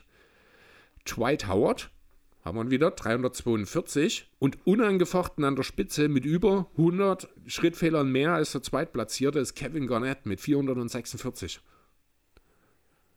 Krass. Aber hat halt auch wieder lange die Karriere. Große Rolle, immer viel oh, Ball genau. in der Hand. Auch da kommt wieder das Thema Post auch natürlich äh, in dem Und Kontext. dass er für seine Position auch ein starker Playmaker war, im Sinne von, dass er halt auch ja. viel gemacht hat am Ball. Mhm. Aber weißt du, was mir gerade einfällt? Wenn du mich mit solchen Fragen löscherst, habe ich dann auch noch ein kleines Quiz für dich. Einfach eine Funktion, die ich auf BKRF jetzt ab und zu mal mache. Mhm. Und ich weiß nicht, ob du die schon kennst. Unsere Hörer kennen sie bestimmt schon, aber du bist bei gerade Internet manchmal ein bisschen hinterher, was so ein bisschen ähm, so Neues, Neuigkeiten ist außerhalb der Liga, was jetzt so nicht direkte Liga betrifft. Mhm. Aber das machen wir ganz zum Schluss. Okay. Kleiner Spoiler, ein paar von unseren Hörern werden schon wissen, was ich meine. Alles klar. Gut, ich habe noch zwei Fragen und mein Rockets-Thema, dann würde ich sagen, hauen wir jetzt einfach die beiden Fragen raus, weil die haben auch nichts äh, inhaltlich mit dem zu tun, was da noch ansteht. Ich habe noch zweimal Tyrese auf meinem Zettel stehen. Halliburton und Maxi, natürlich. Fangen wir mit Maxi an. Äh, die beiden Tyrese haben ja, wobei, was heißt, fangen wir mit Maxi an? Die haben ja gegeneinander gespielt im Rahmen des Play-In-Turniers, haben die Pacers ein sehr, sehr aufregendes, sehr, sehr high-scoring-Game gewonnen. Äh, Tyrese Maxi hat in diesem Spiel 137 zu 126 hat man das gegen die Pacers gewonnen. Äh, ein neues Career High aufgelegt, 50 Punkte dabei erzielt, ich glaube 20 von 32 aus dem Feld, also auch super effizient an der Stelle gewesen. Ähm, und dabei hat er sich in die Top 5 der Single Game Score der aktuellen Saison gespielt. Kannst du mir denn sagen, wer die anderen vier sind, die die Top 5 komplettieren? Vielleicht ganz kurz, Maxi ist auf Platz 3 mit seinen 50. Ist Doncic mit seinen 43 noch mit drin? Nö, aber mit seinen 49. Der hat noch mal mehr Punkte als gegen die Clippers gemacht? Gegen die Nets. Das hatte ich gar nicht auf dem Schirm. Mhm. Ich dachte, dass ähm, genau. also Maxi auf Season 3. High, dachte ich, war von Doncic gegen die Clippers. Nee, 49 gegen die Nets war, also ist der vierthöchste Wert. Krass, das ging mir völlig an mir vorbei, dass schon drei Spieler die 50 geknackt haben. Für mich war. Das haben schon fünf. Nee, doch, drei Spieler, natürlich. Aber wir haben jetzt außer Maxi noch keinen davon genannt. Wie du jetzt darauf kommst? Weil du mir gesagt hast, dass Maxi Platz 3 ist. Ach so, deswegen. Ach so, ich dachte, du bist nur beim Doncic-Kontext. Ja. Und deswegen war bei mir gerade so, weil mhm. für mich war das Season High der Liga für mich Maxi, muss ich ehrlich sagen. Nee, das bei 54. Dum, dum, dum, also du kannst alle drei aus den Top 5, die noch fehlen, äh, kann man durchaus drauf kommen. Zwei davon müsstest du eigentlich kommen. Der andere ist auch ein absoluter Topscorer, der aber ist nicht ganz so häufig diese absoluten Auswürfe, sage ich mal, hat. Ähm, fangen wir an mit Platz 5. Ich mache es hier ganz einfach. Das ist Maxis Teamkollege. Embiid? Die Anthony Melton natürlich. Nein, Embiid 48. Ja, gegen die Wizards. Ich also habe kein Datum dabei, ist ein bisschen länger schon her. Also gegen die Wizards wundert es mich nicht, aber. Mhm. Das Spiel ist ausgegangen, 146 zu 126 oder so. Warte mal, es gab noch ein extremes Highscoring-Game, wo was aber nicht gereicht hat für den Sieg. Damals. Ja, du bist auf einem guten Weg. Auch das war gegen die Pacers. Es war ein ostinternes Duell. Ich bin mir gerade gar nicht sicher. Ich glaube, die spielen sogar selbe, äh, selbe Division. Du hast ein Trikot von ihm im Schrank. Janis? Ja. Ach klar, 54 stimmt. gegen die Pacers, ah, genau. Ich hing gerade, ich hatte die ganze Zeit irgendwie Lillard im Kopf. Nee, Lillard hatte sein äh, Career High, äh, nicht Career High, sondern sein Season High gleich am Anfang, genau. Das waren, was waren das, 43 oder so? 43, oder 38 gesagt. Oder waren es nicht schon über 40? Nein, ich glaube nicht. Äh, jedenfalls, also Lillard ist nicht hier drin. Ähm, so, dann haben wir noch Platz 2, über den haben wir schon sehr viel geredet heute. Levine. Ja. 51 Stimmt. Punkte, auch ja. bei einer Niederlage gegen die Pistons.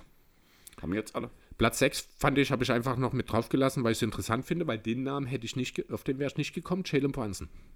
Der hatte 45 Punkte bei einer Niederlage gegen die Bucks. Doch, das hatte ich, also ich wäre jetzt nicht im Kontext drauf gekommen, aber das Spiel habe ich im Kopf, weil das war noch so ein großes Thema, weil da hat Randall so krass gefehlt. Hm da ging die Diskussion wieder, wurden die Diskussionen wieder lauter. Genau, das war das nicht sogar diese, dieses Spiel, wo Brunson dann den doch etwas schwierigen, auch Versuch des Game Winners genommen hat und dann Wendell auf dem Rückweg dann kein Interesse an Defense hatte, ne? Das ist da diese Sache, die so viral mhm. gegangen ist, ja. Stimmt, das war das Spiel. Ja, genau. Also das sind die Topscorer bisher, Single-Game-technisch, was es angeht. Und dann gab es ja da noch diesen anderen Tyrese, der bei den Pacers gerade spielt, als wäre er die Reinkarnation von Steve Nash ähnliches Spielstil, also die Pacers furchtbar schnell, furchtbar offensiv ausgelegt. Halliburton der perfekte Mann dafür. Also die Pacers erinnern mich schon so ein bisschen an die Seven Seconds or Less Suns von damals, auch wenn so ein richtiger Emery Staudemeyer Konterpart fehlt im Team. Ich wollte gerade sagen, also zumindest hatten die Seven Seconds or Less Suns einen Verteidiger im Team der ja bei den. Ja, schon Marion, ja, stimmt. Der ist, der fehlt, so ein Typ fehlt auch, da hast du recht, ja. Der ja dort völlig abgeht bei den, bei den Pacers. Also. Ja, genau. Aber äh, mir soll es jetzt hier an der Stelle kurz vom Tyrese Halliburton gehen. Der hat in dem Spiel, was wir gerade schon angesprochen haben, 25 Punkte und 17 Assists aufgelegt, hat in den beiden Spielen nacheinander gegen Philly 32 Assists, Assists verteilt, ohne einen einzigen Turnover. Das ist absurd. Das ist auch die, der höchste Wert ohne Turnover über eine Two-Game-Spanne. Was er nicht geschafft hat, ist den Single Game Record für die meisten Assists ohne Turnover in einem Spiel. Da ist er mit seinen 17, äh, ich glaube auf Platz 7. Es gibt sechs Spieler, die haben mehr als 17 Assists ohne Turnover in einem einzelnen Spiel geschafft. 22 Stück Chris Paul mit 0 Turnovern. Äh, 20 Chris 20 Paul. Plus? Ja. Der steht auch ganz vorne in der Liste für die Clippers 2016 gegen New Orleans, gegen seine Ex quasi, genau. Das werde ich nämlich nie vergessen. Mhm. Das war ein wunderschönes Spiel. Ja, 20 waren es, genau. Ähm, alles Point Guards, muss ich dir nicht sagen. Äh, ich glaube, aktiv davon ist jetzt, außer CP3, den du schon genannt hast, keinen mehr. Aber es sind alles Spieler, die du auch, ja, vielleicht mit einer Ausnahme auch selber zumindest kennst. Nash. Ja. 18 Stück für die Suns in 2007 gegen Utah. Jason Williamson. Äh, wenn dann Jason Williams. Williams. und nein. Dum, dum, dum. Ähm, auf Platz 2 steht ein Spieler. Magic? Nee. Auf Platz 2 steht ein Spieler, der gerne der als der Professor bezeichnet wurde. Ich glaube sogar auch sein offizieller Spitzname bei BKF, wenn mich nicht alles täuscht. Hat mal für die Sixers gespielt, hat diesen Rekord aber für Cleveland aufgestellt.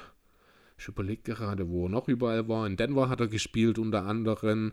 Ähm, ein Point Guard, ganz klarer Pass First Point Guard, nicht in der absolut allerobersten Regel anzusiedeln, weil er selber mit seinem Scoring nicht ganz so glücklich war, weil er keinen guten Wurf hatte. Ich kenne den Spitznamen, aber ich komme gerade nicht drauf. Und ich habe auch gemerkt, dass ich vor allem mit dem Spitznamen völlig falsch lag, weil ich war irgendwie voll auf den Big Man aus und habe mich schon gewundert, warum der in der Liga mit drin ist. Hast du an Al Jefferson gedacht oder was? War das auch der Professor? Ich, das ist jetzt zumindest der erste so ein bisschen, ja, mhm. genau. Äh, Andre Miller.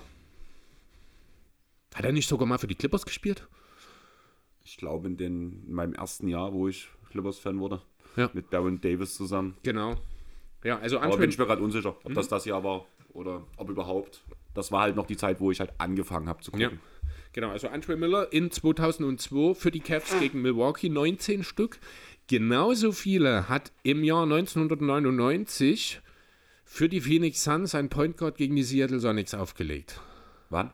1999. Ähm, ein Point Guard, der später in Dallas Champion geworden ist. Also das muss reichen eigentlich als Tipp. Als wichtiger Spieler, als älterer Spieler damals schon, der als junger Spieler keinen Wurf hatte, aber in Dallas die Lichter Ach, Scheiße, ausgeschossen hat. Ich gerade wirklich das Problem, dass ich gerade Kid gar nicht zu Phoenix einordnen kann. Kannst du offensichtlich nie, ne? Ich hab, bin gerade völlig. Du musst dir mal die Geschichte, die Karrieren von Steve Nash und Jason Kidd parallel anschauen. Die sind, ich glaube, zweimal mehr oder weniger ausgetauscht worden, Phoenix Dallas gegenseitig. Einmal über die Free Agency und ich glaube einmal sogar per Trade. Aber hatte nicht Kidney auch eine Vergangenheit damals noch bei New Jersey Nets? Danach. Danach oder davor? Ne, es muss danach gewesen sein. Nach Phoenix.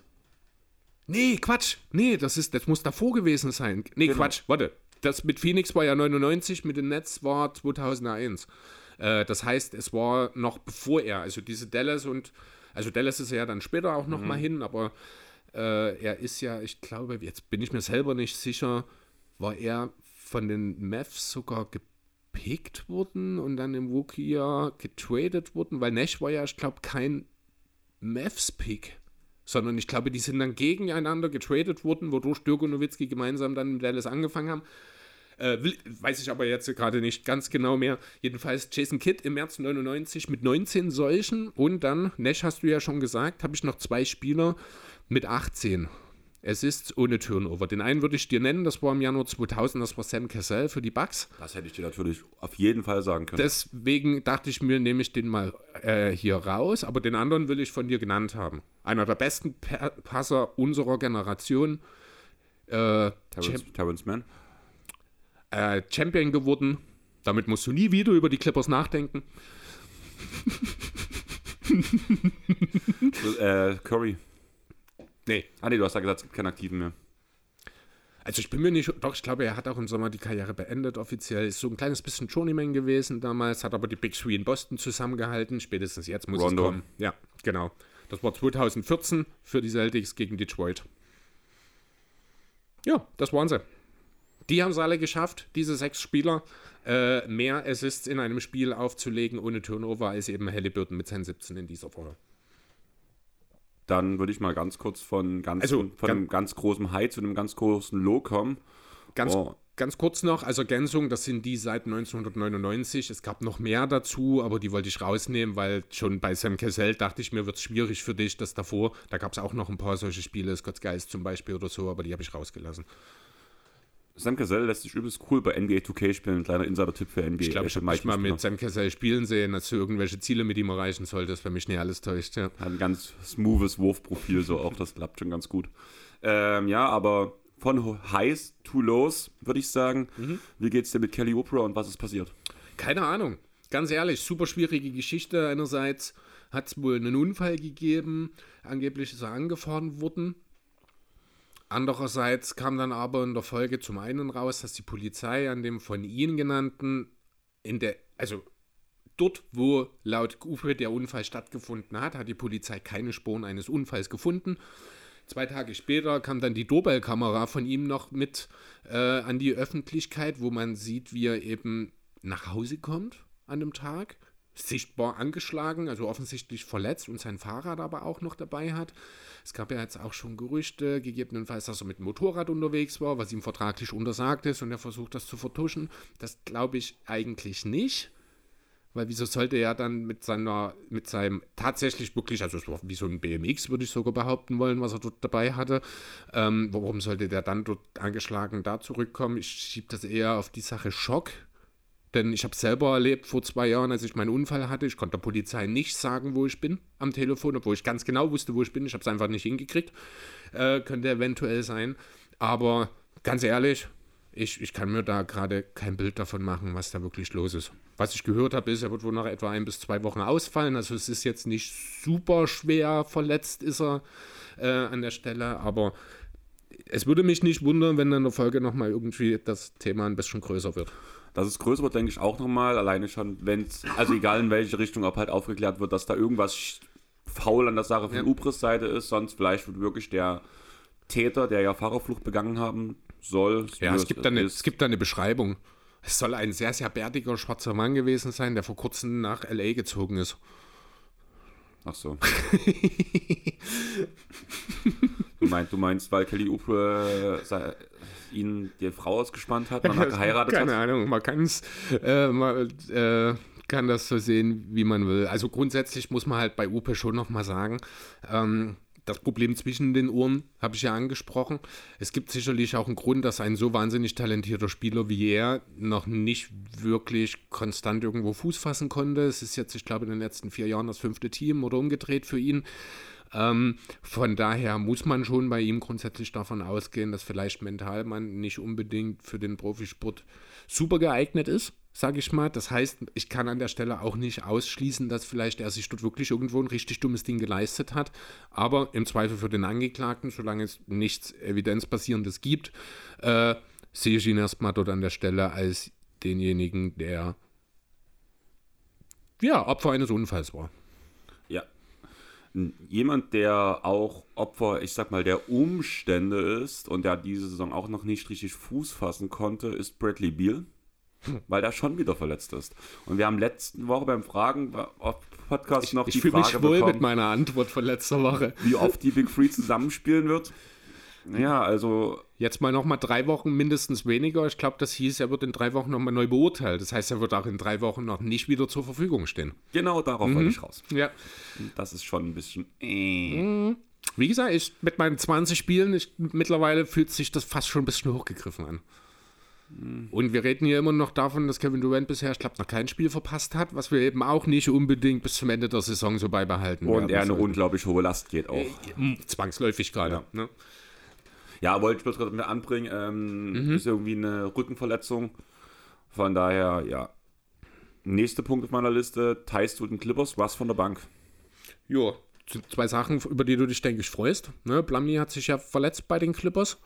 Der wird wie lange ausfallen? Zwei, drei Monate oder so? Zwei Monate. Ne? Genau, also da musste halt auch einfach zwingend nochmal ein Big Man her. Das ging gar nicht mehr anders, denn du hast einfach in Philly, äh, in Philly sage ich schon, in L.A. bei den Clippers hinter Subats nichts. Also selbst die Smallball-Optionen, die du hattest, die hast du ja jetzt alle nach Philadelphia geschickt.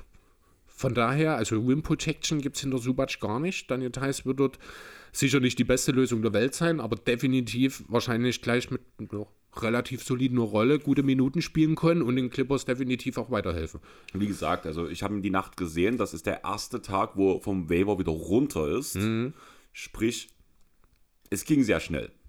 Dass er schon in LA war. Also er hat halt schon wahrscheinlich seine Sachen gepackt und ist direkt. Ja, es war ja abzusehen, dass den Vertrag niemand von der Waiverliste nimmt. Auf jeden Fall. Ja. Aber. Aber ja. was, was ist uns aufgefallen? Daniel Theiss spielt und die Clippers gewinnen? Ja. James war, Harden ist, so, ist ein völlig anderer Mann, wenn Daniel Theiss auf der Platte steht. also, wie gesagt, ich habe die Spiele live gesehen. Weder Theiss noch Harden sahen aus meiner Sicht wirklich gut aus. Ja, also, gut, du wirst nie über James Harden sagen, dass sein Spiel gut aussieht, weil du sein Spiel nicht magst. Ja. Aber für Harden-Verhältnisse war das schon wieder, es, also ich habe es ja nicht gesehen, aber. Es war effizient, sagen ja. wir es mal so, von den Aktionen, die er gemacht hat, aber trotzdem, gerade das Clippers-Spiel, wir reden immer von einem teambasierten Spiel, wo halt viel Leute agieren auch mal Offball was machen und da geht es halt schon wieder genau an den Punkt, dass halt zum Beispiel James Harden keine Blöcke stellt für andere Spieler, mhm. dass er lustlos am Seitenrand steht, wenn halt er nicht am Ball ist, etc. etc. Wir reden davon, dass ein Paul George einen Ball in der Hand halten muss, dass ein Kawhi Leonard einen Ball in der Hand halten muss. Und dafür hatte Harden schon wieder zu oft den Ball. Da kam mir halt, wie gesagt, riesen Respekt an Russell Westbrook, der gesagt hat, wir wollen Teamerfolg haben und dafür, dass die Starting Five besser funktioniert, komme ich von der Bank, damit wir halt weniger balldominante Spieler halt in der Starting Five haben. Ich habe da auch schon wieder äh, Hater-Kommentare dazu vernommen, die Russell Westbrook dort so ein bisschen den PR-Stand vorwerfen. Sind wir mal ganz ehrlich, rein marketingtechnisch ist das das Beste, was Russell Westbrook machen konnte. Wenn es bei den Clippers Wenn's jetzt weiterhin nicht läuft, ist er fein raus. Er hat sich geopfert, hat eine geringere Rolle, hat die Bankrolle äh, angenommen. Das heißt, wenn es bei den Clippers jetzt nicht läuft, geht alles über Harden.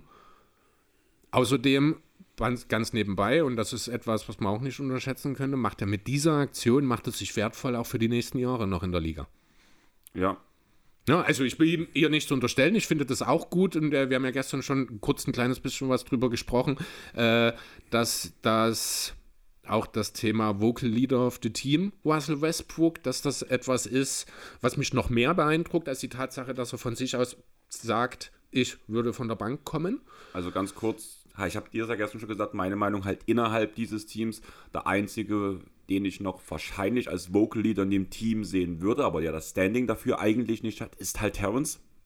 Gut, ob der das Standing dazu hat, weißt du nicht. Ich meine, Udonis Haslem war jetzt ja auch nie ein extraordinärer ja, Spieler. ist halt über viele Jahre da gewesen. Und ja. Terrence ist ein, ein, Spieler, der noch nicht so lange für die Clippers spielt. Ja, aber andererseits seine gesamte Karriere, und das sind jetzt auch schon einige Jahre. Terrence Mann ist gerade bei den Clippers, ich glaube auch sowohl in der Organisation als auch bei den Fans unheimlich hoch angesehen. Ja, ist er. Also ich glaube, das Thema Standing ist bei Mann nicht die Frage. Ich glaube, er ist einfach nicht der Typ dafür.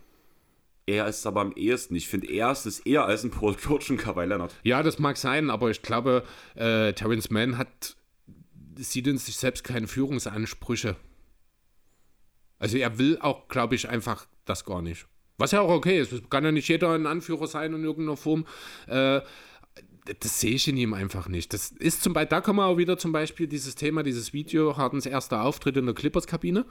Äh, wenn du halt dort gesehen hast, wie Terrence Mann sich dort verhalten hat, das macht, das ist kein Verhalten einer Führungsfigur. Unabhängig davon, ob jetzt der Blick interpretationsfähig ist oder irgendwas. Ne, das, das haben wir damals ausgeredet, da wurde wieder mehr natürlich bei den Medien draus gemacht als nötig. Aber so verhält sich keine Führungsfigur, wenn jemand Neues ins Team kommt. Dann gehst du hin, dann gehst du darauf zu, dann guckst du nicht, machst du nicht hier irgendwelche verstohlenen Blicke oder irgendwas und fummelst weiter auf deinem Handy rum und versuchst teilnahmslos zu wirken. Also Terence Mann ist in meinen Augen keine Führungspersönlichkeit. Finde ich schon. Also auch gerade was du halt siehst vom Training, man sieht aber bloß begrenzt. Man merkt jetzt durch seinen YouTube-Kanal, da kommt halt auch einiges vom Training manchmal jetzt raus. Hm. Doch gerade, also vielleicht nicht für die äh, Leute wie Subac, Paul George etc., aber gerade für die jüngeren Spieler ist er einer der ersten Ansprechstationen, beziehungsweise du halt, mhm. wo du halt auch merkst, dass er zu den Jungs hingeht und denen was erklärt und so okay. weiter und so fort. Und das finde ich cool an ihm. Ja. Weil, mal sind wir mal ehrlich, Terrence hätte es ohne die Hilfe der anderen Spieler nie an dem Punkt geschafft, wo er jetzt irgendwo gelandet ist. bin ich der Meinung. Das mag sein, äh, sicherlich, aber auch dort musst du halt nochmal differenzieren. Das eine ist ein Mentor, das andere ist eine Führungspersönlichkeit. Ne? Also da sehe ich halt auch klare Unterschiede. Es ist ein Unterschied, ob du einen jungen Spieler ein bisschen an die Hand nimmst und ihm das eine oder andere beibringst oder wenn du oder ob du als Leader des Lockerrooms vorangehst. Ne? Also ich kann mir nicht vorstellen, dass wenn es irgendwelche Probleme gibt, Terence Mann derjenige ist, der zum Front Office, zum Eigentümer oder irgendwas geht und sagt, so Leute, pass auf, hier müssen wir was machen. Das sehe ich wirklich nur und ausnahmslos Russell Westbrook in ja, diesem Team. Das war ja meine Aussage. Ja. Ich sehe Russell Westbrook und am ehesten hm, aber halt, Terrence. Aber halt aber, auch nicht wirklich. Genau, nicht ja, wirklich, aber okay. am ehesten nach. Mhm. Gut. Ähm, um auf das Thema. Ja.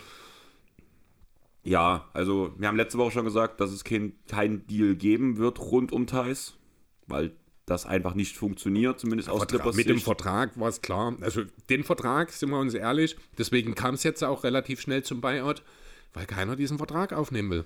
Aber die Pacers haben sicher versucht, was zu verdienen. Aber ich glaube, dann hättest du noch, also auch wenn es für Thais scheiße ist, und ich glaube, das war auch der Grund, dass man halt so ein bisschen Medien, also so auch. Dass man ihn nicht dammt. Dass man ihn nicht dammt mhm. oder dass man ihn halt nicht einfach bei sich so lange schmoren lässt, bis halt irgendwo mal ein Second Rounder dafür rauskommt. Ja. Das ist vielleicht das Positive, aber ja, im Endeffekt. Who cares? Sage ich mal so. Ja, wichtig die Clippers ist. haben jetzt ihren ersten Sieg geholt, haben die Siegesstrecke der Houston Rockets gebrochen, muss mhm. man sagen, die ja gerade einen sehr krassen Lauf haben. Kann man wohl sagen, genau. Da kommen Alper, wir dann. Alperen Schengot Schenkot, ja, sehr schön. Genau, also da kommen wir dann auch noch zum, ja, zum letzten größeren Thema heute quasi. Ich habe es The New, The New Houston Rockets genannt. Manchmal ist Englisch eine furchtbar schwere Sprache. Ähm, man hat mit drei Siegen zu, äh, mit drei Niederlagen die Saison begonnen, hat dann jetzt sechs Spiele in Folge gewonnen und ja, jetzt diese Nacht eben, nach diesen sechs Spielen mal wieder gegen die Clippers verloren. Steht jetzt bei 6-4 auf Platz 6 im Westen, was jetzt nicht unbedingt so zu erwarten war von einem der schlechtesten Teams des Vorjahrs. Ich habe es ja so ein bisschen angedeutet, schon äh, im, im äh, Power Ranking unter anderem. Ich glaube, die Rockets wollen angreifen. Du hast mich dabei ein kleines bisschen belächelt. Andererseits äh, muss man gleichzeitig aber auch sagen, dass jetzt nicht unbedingt damit zu rechnen war, dass das, was die Rockets machen, so Hand und Fuß hat, dass das jetzt so gut aussieht. Da gibt es natürlich verschiedene Gründe dafür. Wo kommt denn das alles her?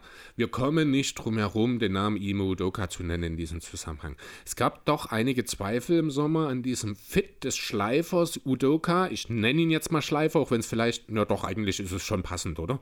Würde ich behaupten wollen. Es geht zumindest in die Richtung. Ist vielleicht ein bisschen drastisch formuliert, aber es geht in die Richtung, äh, ob der denn wirklich so ein guter Fit ist für dieses sehr junge und, wenn wir ehrlich sind, auch letztes Jahr einfach furchtbar undisziplinierte Team. Hm. Wie sich herausgestellt hat, scheint das ganz gut zu funktionieren. Udoka hat ein neues System etabliert, von wie hinten. Äh, wer war letztes Jahr? Silas? Ja. Der Coach muss ich ganz ehrlich sagen, äh, er hat seine NBA-Tauglichkeit als Coach dort letztes Jahr in Houston definitiv nicht nachweisen können. Also Denn wenn man kurz, ich gebe dir im Großen und Ganzen recht. Aber wenn ich auf die letzten Jahre gucke, Coaches, die eingestellt wurden und mit was für einer Voraussetzung sie eingestellt wurden und was danach passiert ist.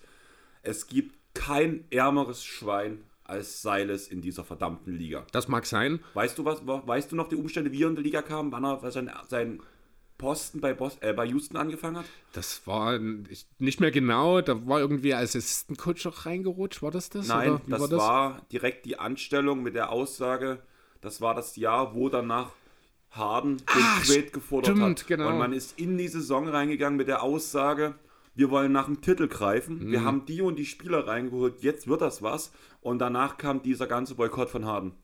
Der ist als Coach reingekommen, der Qualifikation hatte, weil er als Assistant Coach schon Titelruns mitgemacht hat. Zum Beispiel bei Dallas war er ja zum Beispiel auch in den Jahren, glaube ich, mit dabei, beziehungsweise in ein paar Jahren, wo es auch um die Playoffs ging. Mhm. Und kam halt rein als Coach, der halt wirklich um die Playoffs mitspielen sollte, vielleicht so den Steph Kerr machen und halt mit direkt im ersten Jahr den Titel holen. Und dann musst du ein Rebuild machen, obwohl du dir die ganze Zeit was anderes vorgestellt hast, wo du deine komplette Saisonplanung, Trainingscamp etc. anders geplant hast also ganz ehrlich, auch jetzt mit dieser ganzen Situation ringsherum, klar, er hat jetzt keinen guten Job gemacht die du, ganzen letzten Jahre. Also, genau, du aber, hast ja jetzt gerade die Situation von vor drei Jahren beschrieben, ja. die finde ich, kannst du aber auf die letzte Saison nicht mehr anwenden, denn Udoka hat mit wenigen Mitteln so viel verändert bei den Rockets und so viel zum Positiven. Natürlich spielen da auch Van Fleet und Burks eine Rolle, da kommen wir dann auch gleich noch dazu natürlich. Ähm, aber das beste Beispiel ist doch Alperen Schengen. Du hast es schon angesprochen, den Schengut. Äh, Schengen ist ein wahnsinnig talentierter Center. In vielerlei Hinsicht ist diese Nikola Jokic-Light-Vergleiche, natürlich wird nie eine Nikola Jokic-Light geben, weil das einfach zu unvergleichlich ist, was Nikola Jokic macht, aber ich verstehe, wo diese Punkte herkommen. Gutes, äh, also wirklich extrem überdurchschnittliches Ballhandling für einen Sender, ist er sehr herausragende Passing- und Übersichtsfähigkeiten, hat gute Moves im Post, kann auch mal den Drive ansetzen, bringt unheimlich viel mit und wurde einfach von Silas unheimlich schlecht eingesetzt. Also beziehungsweise sind wir ja ehrlich, teilweise gar nicht eingesetzt. Ähm, Finde ich eigentlich gar nicht so schlimm, weil der Punkt nicht eingesetzt war der Punkt der Defense. Da ist er immer noch nicht gut, muss man ehrlich sagen. Die Anpassung, die, die äh, Mudoka jetzt gemacht hat, aufgrund der guten Guard-Defender, die man jetzt hat, die man ja halt vorher mit Kevin Porter Jr. und Jalen Green alles andere als, als man hatte. Und ja, man hat Jalen Green, aber der hat auch einen großen Schritt gemacht im Thema Aggressivität in der Defense. Man lässt ähm, Schengen jetzt ähm, weiter offen, also weiter draußen verteidigen. Dadurch macht man sich zwar den Raum nach innen, nach innen ähm, offen, aber durch halt zum Beispiel Van Fleet oder Brooks die haben das raus, dort rein, dort rein zu rotieren und im richtigen Moment zurück zu ihrem eigenen Gegenspieler zu rotieren, weshalb die Defense, da, du kannst aufgrund des neuen Materials im Teams, wo auch zum Beispiel ein Thompson ein ähm, wichtiger Punkt ist, kannst du die defensiven Schwachpunkte von Jengun gut, gut verstecken und offensiv wurde er auch schon immer richtig eingesetzt, muss ich nee. sagen. Also ich finde überhaupt nicht, dass Silas ihn äh, gut eingesetzt hat, weil er viel zu viel über die, sind wir ganz ehrlich, letztes Jahr völlig unkoordinierten Guards gegangen ist. Es beweist auch das Thema äh, Usage Rate. Usage Rate. Von seinem Rookie zu seinem Sophomore Year ist die Usage Rate von Albrecht Schengen zurück, zurückgegangen. Das kann es nicht sein. Jetzt ja. ist er wieder deutlich hochgegangen unter Udoka, auch mit anderen Touches, mit anderen Spielzügen. Das, was du gerade defensiv beschrieben hast, ist im Grunde genommen einfach nur die Veränderung von Puklobis zu Nikola Jokic. Also keine Drop-Coverage mehr. Schenkin steht halt nicht mehr. Schenkin ist kein besonders großer Sender. Das habe ich nie verstanden, warum Silas ihn in der Drop-Defense verteidigen lässt, wo er null Effekt hat. Das ist hier, wie hieß er, Luke Cornet? Ja. Der gerne einfach mal hoch in die Höhe. Mach, ist nicht mehr bloß, machen jetzt einige Spieler. Machen viele jetzt, ne? Der einzige, bei dem ich verstehe, dass das macht, ist Victor Wembanyama. Weil der blockt halt wirklich diese Würfe noch. Ähm, ja, aber ähm, und dort halt ist es natürlich, weil die. Schengen ist kein guter Verteidiger, das muss man auch sagen. Ne? Das ist, da, hier redet man wirklich, das ist ein Nikola Jokic-Case. Du musst halt ein System etablieren, um deine dann, wie ich nach wie vor finde, mindestens zweitbesten Offensivspieler defensiv in ein Konstrukt zu packen, wo er funktionieren kann. Dadurch, dass Schengen unheimlich hohen Basketball-IQ hat, wie eben auch Jokic und eben auch sehr, sehr gute, sehr, sehr schnelle Hände. Ich glaube, er hat die drittmeisten Deflections unter allen Sendern in dieser Saison, hinter eben Jokic und ich glaube Adebayo, ich weiß es nicht genau. Ähm, und da musst du halt dran. Du musst aggressiver verteidigen, logisch. Ein Van Fleet und ein Burks ihren defensive Stärken, die helfen da natürlich auch, dieses Konzept umzusetzen. Aber ich habe halt bei Silas in den letzten Jahren nicht mal gesehen, dass er versucht hat, da irgendwie etwas zu machen. Ähm, da passt natürlich auch ganz gut rein, dass man ja eigentlich bis im Sommer verpflichten wollte. Was ich glaube, eine absolute Katastrophe für die Rockets gewesen wäre. Ja. Gerade wenn man sich eben jetzt das anschaut, denn Lopez und Schengen zusammen hätten wir nicht viel gesehen. Das heißt, Schengen hätte äh, wahrscheinlich eine noch höhere Usage, aber in einer viel kleineren Rolle, weil er nur die Banklineups anführt. Ja, auf jeden Fall. Der Punkt ist halt, was du halt vor uns gesagt hast, dass die Usage halt gestiegen, also erst gesunken ist und dann wieder gestiegen ist. Das hat für mich einen großen Punkt halt vor allem. Und der, dieser Punkt ist Kevin Porter Jr., weil in seinem Rookie-Jahr war, war, äh, war Porter noch nicht da. Danach kam Porter, dann hast du diese Guard-Kombo gehabt dieses schwarze Loch aus Jalen Green und Kevin Porter Jr. Und jetzt hat man halt Kevin Porter Jr. durch den Spieler ersetzt in Fred Van Fleet, der den Ball einfach teilt. Und ja, deswegen aber ist es das, logisch, dass der Ball, dass es wieder halt höher kommt. Ja, aber und dann, ganz kurz, dann müssen wir ja aber ganz klar sagen, dass Stephen Silas letztes Jahr nicht in der Lage war, sein Team zu erreichen. Denn so wie du es gerade beschreibst, hat das Team an seinen Angaben vorbeigespielt. Das macht es jetzt nicht unbedingt für Silas besser, oder? Überhaupt schon mal jemand Kevin Porter Jr. unter Kontrolle bekommen? Nee, natürlich nicht. Deswegen steht er ja ohne Vertrag da. Deswegen wurde ja. er erst zu OKC äh, gedammt, um dort dann gewaved zu werden. Darum ging es mir halt gerade. Ja. Also, also gerade bei dem, also bei dem Punkt Jalen Green gebe ich dir vielleicht die Punkte, dass er jetzt den Ball auch mehr teilt als in letzter Saison. Allerdings war es halt auch sein Rookie-Jahr und deswegen ist halt alles noch ein bisschen schwierig. Aber beim Punkt Kevin Porter Jr. würde ich Silas maximal den Vorwurf machen, dass du ihn halt rausnehmen hättest, auf der Bank setzen müssen. Aber da kann ich das mir kann auch sein, dass er die Ansage hatte, lass die Jungen spielen. Das kann natürlich auch sein, aber nur weil es heißt, lass die Jungen spielen, heißt das ja nicht, lass sie machen, was sie will, sondern gib ihnen mit, wie sie spielen sollen. Und das ist, da kommen wir, ja, ziehen wir jetzt aber den Bogen zu Jalen. Ist ja egal, ist ja jetzt erledigt. Aber Jalen Queen ist doch auch ein wunderbares Beispiel dafür, wie ein Coach die Dinge verändern kann. Ähm, Jalen Queen hat äh, nicht besonders effizient gespielt letztes Jahr. Und das ist auch, wenn man sich das anschaut, ich habe ein bisschen Videomaterial zu ihm die Woche geschaut, die Würfe sind andere. Die Würfe sind, also das Wurfprofil ist, sieht viel, viel gesünder aus, weil er nicht mehr so viele Dreier nimmt. Also ich glaube, seine Dreier haben sich tatsächlich mehr oder weniger halbiert, wenn mich nicht alles täuscht an der Stelle. Er ist am Ball so gnadenlos gut, dass es absolut sinnlos war, was er in den letzten Jahren gemacht hat, dieses diese teilweise doch recht unmotivierten Midrange-Jumper zu nehmen, weil er einfach keine Lust hatte, seinen Gegenspieler zu schlagen. Das sehen wir jetzt nicht mehr so häufig.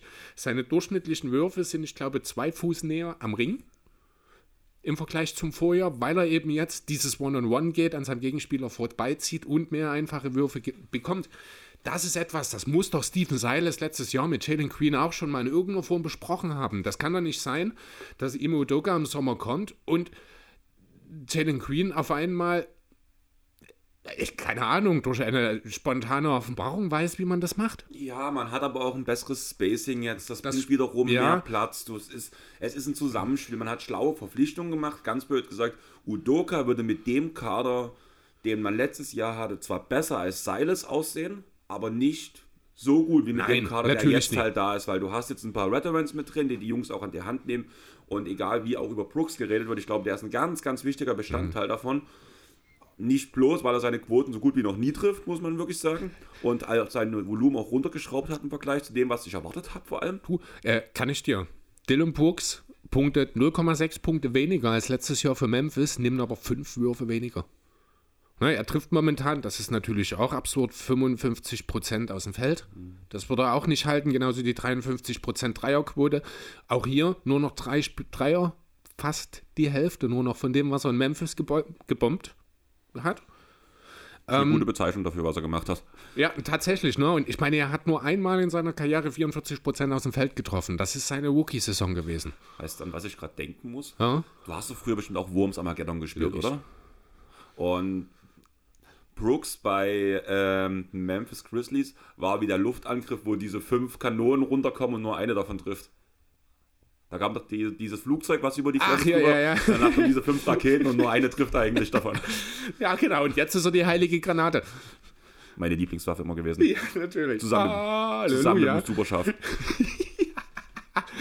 genau. Ja, aber ähm, das ist halt das. Und das sind alles Sachen. Ähm, natürlich, gerade bei Dylan Pooks wird wahrscheinlich auch so ein bisschen nach dieser wirklich, wirklich guten WM auch vielleicht auch eine kleine mentale Geschichte. Auch diese ganze Sache Ende der letzten Saison. Ich glaube, das hat ihn schon auch ein bisschen zu schaffen gemacht, auch wenn er das niemals zugeben würde. Er hat sich ja jetzt auch mit äh, Russell Westbrook angelegt bei diesem verpassten Dank. Ja. Oh, jetzt hätte ich fast das Mikro umgeschmissen. Ähm, Vor allem, ich hatte, den habe ich auch live gesehen, das mhm. Ding.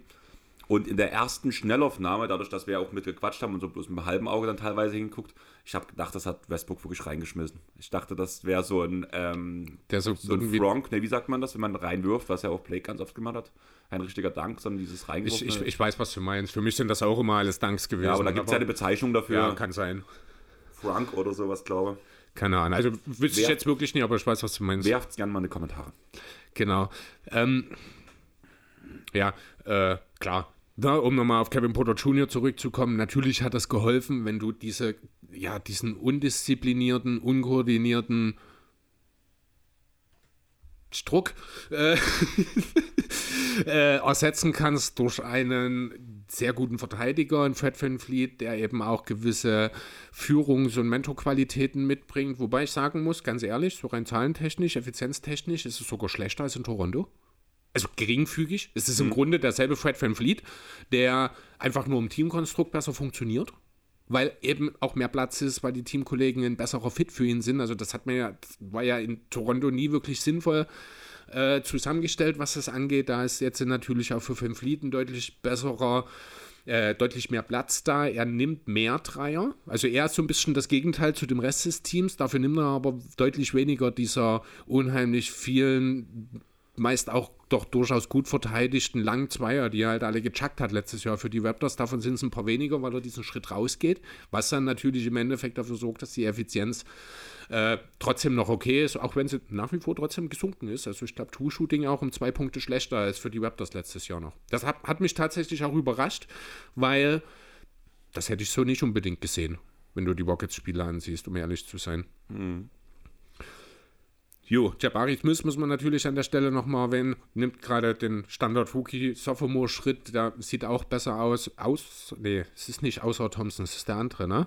Amen. Amen Thompson, Amen Thompson, der ist ja jetzt schon seit zwei oder drei Wochen raus. Wird aber auch noch ein bisschen fehlen. Tut, ich glaube, dem Teamerfolg der Rockets im Moment noch sehr gut. Muss ich auch sagen. Also, er hat bisher noch nicht so richtig funktioniert in diesem Team. Aber Rookie in einem jungen Team, das jetzt doch unerwartet etwas besser ist als geplant, da kann das dann schon auch mal passieren an der Stelle.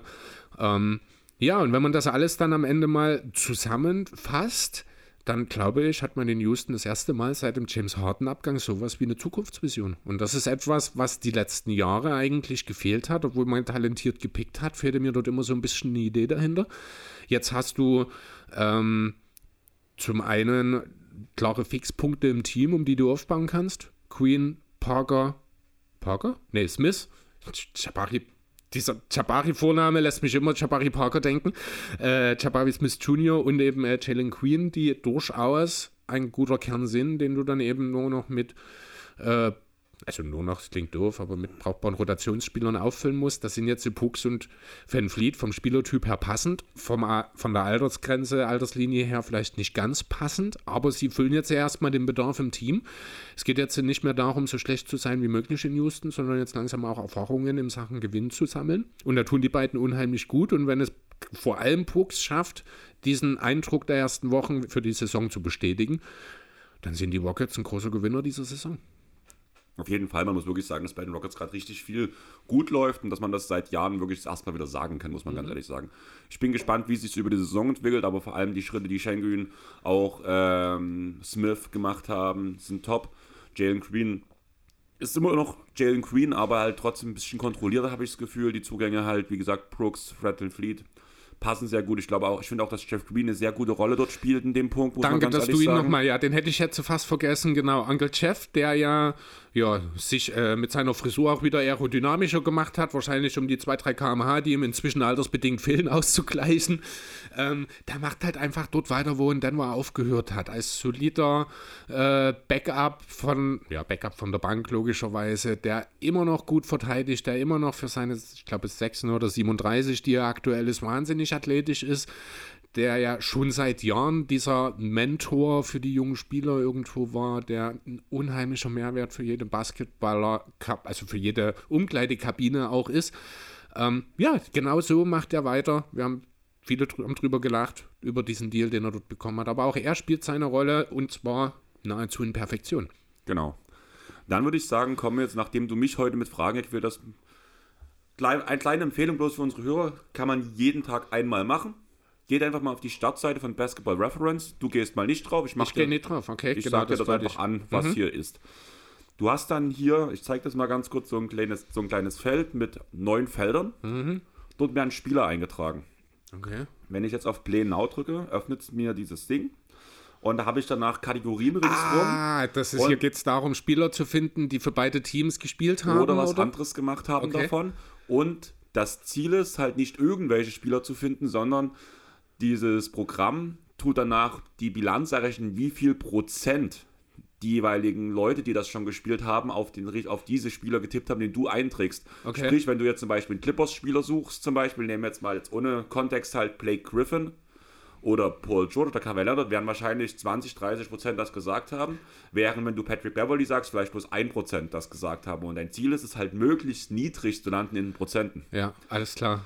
Also, oh, finde ich gar nicht gut bei sowas. Ja, ein Clippers-Spieler, der auch bei Washington oder Clippers und Washington es muss jetzt äh, ein Spieler sein, der bei beiden war oder ein Clippers-Spieler, ein aktueller, Nein, der ein, früher bei den Wizards war. Das kann auch ganz früher gewesen sein, das muss nicht mehr, mehr ein aktiver Spieler sein. Dann nehme ich Chris Paul. Das kann ich jetzt hier eintragen. Jetzt drücke ich hier Select. Ist wahrscheinlich jetzt ein höher, relativ hoher Wert an der Stelle. Chris Paul, warum hat es mir den nicht. Chris Paul, Ach, Clippers ja, und Wizards. Ja, aber dadurch, dass er nicht gespielt hat, zählt der ja nicht. Achso, weil er für die Wizards nicht gespielt hat. Okay. Mhm. Siehst du, da wird es jetzt schon schwierig für mich, weil die Wizards und die Clippers sind jetzt auch gerade Teams, die mich. Denk mal genau drüber nach. Denk mal ans aktuelle Clippers-Team zum Beispiel. Ach so, na klar, Westbrook. Genau. Ja, stimmt, na logisch. 47% haben Russell Westbrook ja, gesagt. logisch, ist halt ein sehr beliebter Pick in dem Kontext. Willst du bei ja. den Clippers weitermachen oder willst du bei Washington weitermachen? Mach einfach weiter, was okay. du hast. Clippers und Heat. Spieler, der für die Clippers und Heat. Achso, das kann jetzt wirklich alles. Oh Gott, oh, das ist. Ich bin sowas auch schlecht. Ich, ich bin da unheimlich schlecht darin, das muss ich wirklich sagen. Äh, ich überlege jetzt gerade, ob im aktuellen, ich kann mir ja mal wenigstens das aktuelle Clippers-Poster kann ich mir ja mal aufmachen hier, oder? Oder ist das schon, oder willst du das nicht? Naja, dann naja, sonst dauert es wahrscheinlich zu lange, aber ich wüsste jetzt auch gerade. Also mir würde jetzt spontan wirklich nicht so richtig einer, warte mal, doch. Nee, Baron, Baron Davis war nicht bei den Heat. Äh, nee, fällt mir jetzt wirklich gerade keiner ein. Das Ding ist, ich bekomme halt sonst keine Auflösung. Ähm, ich habe noch Jazz und Clippers. Oh, ich bin so schlecht. Okay, machen wir was Einfaches. Ähm, Heat und Toronto. Kyle Lowry. Das hat auch wieder, ich könnte Precious Achuva nehmen, das würde wahrscheinlich geringere Prozente ausgeben. Wahrscheinlich. Ja, nee, dann nimm ich Achuva. Dann musst du, da hast du auch mehr Probleme, den Namen richtig einzugeben.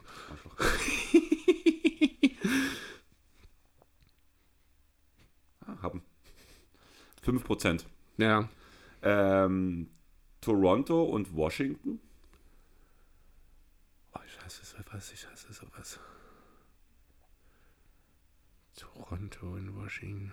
Ey, aber nicht, damit kannst du mich jagen. Ich, da bin ich ganz schlecht bei sowas. Jazz und Toronto? Da gab es jetzt erst einen Deal. Ja. Oh, wer war denn da drin? Also das weiß ich, da bin ich mir ziemlich sicher, wenn ich sagen würde, ich denke, hat auch ganz viele Prozente. Über den Spiel haben wir heute schon geredet. Ganz kurz nebenbei. In einem von meinen Deals für die Trades, ganz am Anfang vom Pod. Den Namen hab ich noch hier. Warte, ich muss scrollen. Hä? In dem ersten? Ja. War Gabe Vincent? Nein. Wer von denen war denn in Toronto? Gary Trent Jr. Das war, war aber nicht im ersten Deal, das war der dritte Deal. Na, schön, danke hoch. ja, stimmt, Gary Trent Jr., aber ja, das passt, okay. Stimmt, ja. Das sagt mir verkehrt, aber wir hören einfach auf. Ja, also das ist, das ist so dieses Spiel. Ich finde die an sich cool. Ich mag das auch. Äh, kommt ab und zu mal, hast du ja dann in Social Media so, wo du eine Silhouette von dem Spieler hast und seine Station und dann auch raten musst. Da war jetzt diese Woche, habe ich Chris Paul gesehen.